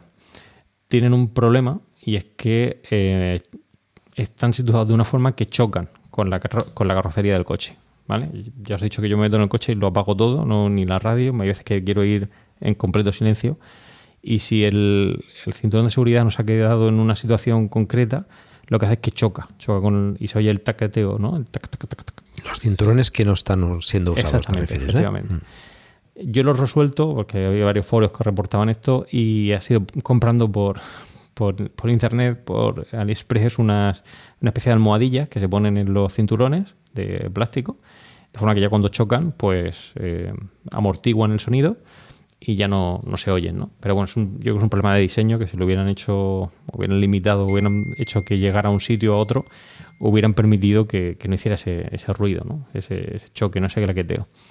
Eh, más cosas que, que, no me terminan de, de, convencer. Bueno, el hecho de que tenga esos tres metros de batalla está muy bien, yo creo que está genial porque es un coche muy amplio, pero como digo, los giros eh, son complicados, sobre todo hasta que le coges bien las medidas al coche. A veces que es complicado hacer ese giro muy cerrado. Eh, es un coche muy grande y, hace que, algunas maniobras, sobre todo en calles estrechas, cuesten. En Granada recuerdo que, bueno, hubo un par de veces que pensaba que rozaba el coche. Pensaba, digo, por ahí no entro, pero ni en broma y ya en el parking ya ni os cuento, ¿no? Yo me, tenía un sudor frío que digo, voy a rozar el coche, seguro que lo rozo, porque no había manera de, de girarlo, ¿no? Hay cositas que yo creo que, espero o creo que van a resolver en futuras versiones. Cosas que yo creo que son pequeños errores de diseño eh, que podrían resolverse sin mucho problema y ayudarían a, pues eso, a que todavía fuera mejor, creo, ese, ese coche. Y si lo volvería a comprar, pues eh, sin lugar a dudas, Paco. O sea, yo realmente ahora mismo si tuviera que comprar otro coche, me compraría el mismo. O sea, no, tengo ningún tipo de duda de que sería este el coche que compraría. Creo que reúne todo lo que nosotros queríamos a nivel familiar eh, en un coche eléctrico eh, y creo que está muy equilibrado. ¿no? Creo que es un, coche que cumple sobradamente en todo lo que yo quería que tuviera el coche y, más allá. Tiene cosas que cada día descubro y, que a mí me han hecho pues, hacer que disfrute muchísimo el coche eléctrico. Por lo tanto, todo ese follón que te he dado en estos últimos meses preguntándote por el coche eléctrico y qué me compro y cuál me compro, y pues eh, darte las gracias eh, porque yo creo que tener un podcast como Plug and Drive que te da todo este tipo de información y que ayuda a que esa gente pues se, se decida y luego encima pues tenerte como compañero en la red de podcasting para preguntarte, pues es un, es un lujo. O sea, que sí lo volvería a comprar, pero parte de culpa, como digo, la tienes tú. Que ha sido gracias a ti que me ha resuelto esas dudas. Bueno, te, te, lo agradezco. Yo la verdad es que es un placer poder ayudar en eso. Eh, el hecho de que lo volvieses a comprar, pues dice mucho, ¿no? De caras a, a Emilio, por ejemplo, que está pensando en, en, poderlo comprar. Los inconvenientes que has comentado tampoco son una cosa mmm, demasiado grave, quizás pues para el que necesite a lo mejor circular por calle, calles estrechas, el tema de, del radio de giro, pues puede ser un pequeño inconveniente, pero también es parte de que del tamaño del coche, ¿no? En mi caso también con el Model 3 también le cuesta girar, ¿eh? Y no tiene tanta batalla, diría, ¿eh? Mm, pero bueno, ya te digo, no son problemas que son pequeños detalles para que yo decir de, bueno, no, no es perfecto, ¿no? Pero que en general el coche, la verdad es que, como comentabas al principio, tiene, tiene muchas cualidades. Como coche eléctrico, pues también, también, también las tiene con esa batería de 800 voltios, esa carga rápida, eh, la estructura del coche, en fin, yo creo que, que reúne muchas cualidades. Y, y, lo más importante que, que, bueno que es un coche grande por dentro que permite pues ya que familias, bueno, familias numerosas, ¿no? Se puede sí, decir, sí, ¿no? Sí. Con tres críos ya es familia numerosa, pues que familias numerosas ya puedan, ya puedan eh, pues optar a ese coche eléctrico, ¿no? Cada vez tienen que venir más. Y, el Hyundai Ioniq es una prueba de ello, ¿no? La verdad es que yo creo que en general es, es, muy buen coche, la verdad. A mí me gusta mucho, también es una estética que eso que te tiene que entrar. Eh, tampoco creo que sea un coche que puedas decir es que es muy feo, ¿no? Aquello de decir por los opuestos, ¿no? Yo creo que te puede gustar mucho, pero no puedes decir que es feo el coche. Lo que no sé si habremos convencido a Emilio, ¿eh? no sé yo si está ahí dudoso, lo veo ahí pensando demasiado. Bueno, no sé, aprovecha Emilio para resolver las dudas no, que tengas. Bueno, que... Es, sí, es el cómo pagarlo, es un eso poco sí, la duda eso sí es un problema. Sí, es que todos los coches se van a. Sí. Se van al, al, quinto pino, ¿eh? Sí, sí, la verdad es que. Eh, cualquiera. Y, y, fíjate que al final, pues claro, eh, ahí estáis los, los defensores del Tesla, por así decirlo, que en cuanto coges el coche de que sea de otra marca y le pones tres cosas, se te va a unos precios que, que son muy comparables al precio de los Tesla, ¿no? Entonces hmm. ya decir, hombre, es que ya que estás, pues para eso, sí, bueno, para eso. Uh, yo creo que para mí es la, es la opción, realmente. Uh, ya habrá que ver cómo encaja esto en los presupuestos familiares.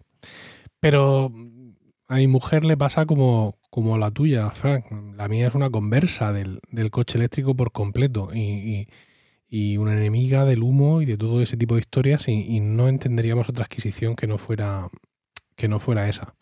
Entonces, pues evidentemente ahora mismo, en este preciso momento, si yo tuviera que comprarme el coche tarde, bueno, esta tarde ya no, ah, pues sí, nos compraremos ese. Eh, de aquí a que nosotros nos llegue realmente el momento, en uno o dos años, pues lo mismo el mercado se ha sacudido un poco, lo mismo ha aparecido alguna versión nueva de que, como tú estás vaticinando, que puede corregir algún pequeño defecto, alguna pequeña actualización, no lo sé. El, el EV6 también me llama muchísimo la atención eh, y además parte de un precio inferior, realmente que, bueno, sí. Un poquito más caro. ¿no? Un poco más caro. la cabeza. sí, sí, más ¿Tú caro. crees? Sí. El- un poquito más caro. Pero te da esa autonomía extra de batería. poquito. De momento. No hay, no hay mucha No. diferencia, pero, pero bueno, algo así. Lo que pasa es que es más bajito ¿eh? también. En tu caso no mides metro noventa, pero a No. lo mejor no necesitas esa... En el caso de Franci, ¿no? Eh, Era una cosa Sí. importante el tema de la altura, ¿no? Mm. Sí. Sí, pero esto es postureo, ¿eh? porque él cabía en un 307. También es verdad. Contando que se necesita Va un poco más encogido ahí, no sé. Que si necesita no sé Sí, qué, sí. pero. Claro, claro. No, sí, a ver, ya te digo que, que es el coche que ahora mismo más me llama la atención, eh, pero todavía me queda un, un poco de tiempo, que era, que era nuestra esperanza, ¿no? Nosotros, cada vez que Rocío y yo hablamos de este tema, siempre decimos lo mismo, ¿no? No te rompas, no te rompas, no te rompas a, a- a nuestro coche actual. Por, por una cuestión de, de- de amortizar muy bien eh, esa compra y también por la cuestión de que hasta ahora en el mercado no teníamos eh, nada para nosotros. Ahora ya digamos, no es que queramos que se rompa, ¿no? Pero si se rompe, Ya tienes opción. ya no pasa nada. Porque ya tenemos una opción. Otra cosa es que luego el coche tarde ocho meses en entregárnoslo. Pero, pero por lo menos la opción, eh, la opción está y además una opción sólida, ¿no? No, no un coche con el que apañarnos y ver cómo nos metemos, sino un coche, un coche en condiciones. Entonces, por ese sentido, pues sí, muy, muy aliviado y pues simplemente esperar que llegue, que llegue el momento, pero desde luego este es el que está en la pole position y eso que Rocío todavía no lo ha visto. Lo enseñamos el domingo próximo. No hay problema. El, el domingo este que vamos a comer se lo enseñamos y ahí puede haber un, un cambio. Un Y cambio cuando importante. copulen tu coche y el mío, pues ya va a ser- Bueno, eso ya va a ser maravilloso. Bueno, antes lo decías, ¿no? Que, que ve- verlo en persona cambia bastante. sí, sí, mucho, mucho, mucho. Muy impresionante. Sobre todo, supongo, que el, además- el tema de la sensación interior, ¿no? De, de espacio, ¿no? Que, que por, por fuera Sí. no parece que, que tenga tanto, tanto espacio. Sí, fíjate, todo el mundo dice cuando se monta en un coche eléctrico parece una nave espacial, ¿no? Porque la sensación de, de que, de que vas sin tocar el suelo y, y el, el- el rodamiento es el mismo, realmente. Incluso superior, porque los coches eléctricos por la vaina de la batería pesan más. Pero claro, al no hacer ese ruido, al no tener la, la inercia en contra del, del motor, ¿no? Del cambio de marcha que te sacude, sino que simplemente el coche mm, discurre, pues la gente te dice, jo, parece que vas en un- que vamos en un coche, en un platillo volante. Sí, y la suavidad. Pero y- en el, en- el Ioniq 5 es una realidad. ¿Vale? O sea, yo que todos los días conduzco un coche eléctrico, cuando me monté en el Ioniq 5, mm, me quedé, me quedé muy impresionado de, de- de cómo, de cómo fluyes en, en ese coche. Sí, sí, yo creo que está muy bien conseguido ¿eh? el, el interior, sobre todo. Eh, bueno, el exterior Sí. también es, es- es diferente y es, es impactante. Pero el interior creo que, que- que han sabido dar esa, ese toque ¿no? que comentabas de, de comodidad ¿no? y de, de- de salón, Mm. ¿no? De- Sí. Dentro de lo que es un habitáculo de un coche, tampoco esperéis allí que podéis tener un home cinema o algo por el Sí. estilo. Pero, pero sí que realmente yo también lo vi, lo vi amplio ¿eh? y eso que, que era, era de noche y no había mucha luz, pero me dio mucha sensación de, de- de amplitud y de calidad también, ¿eh? que, que a lo mejor eh, mucha gente piensa que Hyundai quizás pues eh, pueda ser más, más, eh, más conservador en ese sentido, pero a mí las calidades que me transmitió el, el Ioniq 5 eran muy buenas, ¿eh? muy buenas. Eh, Bien, podemos concluir diciendo que Emilcar FM aprueba esto. Esto es un coche que tiene nuestro sello de, de Bueno, aprobación. tenemos, la ya hemos dicho alguna vez, la red de podcast con más vehículos eléctricos, diría, ¿no? Sí, sin duda, sin duda. Y ahora con Fran, pues Claro. a ver si No, no, hay- hay un huevo, y ¿eh? vamos convenciendo al resto. Claro, nosotros tres, Isasi eh, y Paco, eh, Romano, Paco Pérez Cartagena, José Miguel Morales, también de Romanos. O sea, en en Romanos estamos electrificados el 75%. Es un escándalo. Esto no... Aquí, pero escucha, ni Wondery Está- ni nada, de nada. estos, ¿eh? Están locos No, estos no, no, romanos, no, ¿eh? Sí. Muy bien, pues si no queréis añadir nada más, pues nos despedimos. Eh, comentáis dónde os pueden encontrar. Pues donde a ti, en emilcar.fm. Exactamente. No, no tenemos pérdida. Ahí nos podéis Sí. encontrar a todos y además pues a, a otros compañeros y otros podcasts que seguro que, que encontráis más de uno que, que os puede interesar y os puede eh, amenizar pues los viajes en coche eléctrico o no o, o la limpieza de casa o lo que sea, ¿no? Siempre tenéis ahí en Emilcar FM algún, algún podcast que, que os puede entretener e informar. Muy bien, pues nada, un placer. A ver si no tardamos mucho en, en poder volver y, y explicar más cosas sobre, sobre algún otro modelo de vehículo eléctrico, sobre la, la actualidad de- del sector. Venga, muchas gracias por, por estar aquí con, conmigo y, y a ver si pronto pues podemos ampliar esta información del Unique 5 con otro, con otro compañero y, y dar otras sensaciones. Muchas gracias, Paco. Venga, muchas gracias. Un saludo.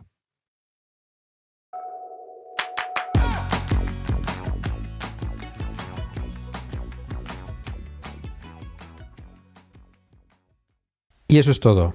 Muchas gracias por el tiempo que habéis dedicado a escucharnos.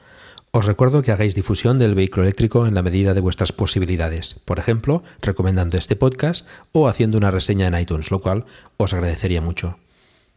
Podéis poneros en contacto conmigo por Twitter en arroba pacoculebras o por correo electrónico en placandrive.emilcar.fm.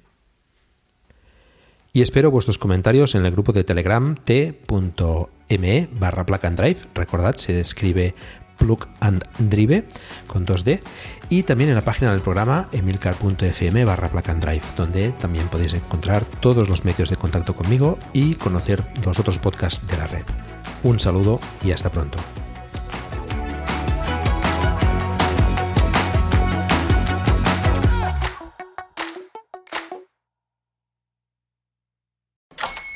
Hola, buenos días, mi pana. Buenos días, bienvenido a Sherwin Williams. ¡Ey! ¿Qué onda, compadre? ¿Qué onda? Ya tengo lista la pintura que ordenaste en el ProPlus app. Con más de 6.000 representantes en nuestras tiendas listos para atenderte en tu idioma y beneficios para contratistas que encontrarás en aliadopro.com. En Sherwin Williams somos el aliado del PRO.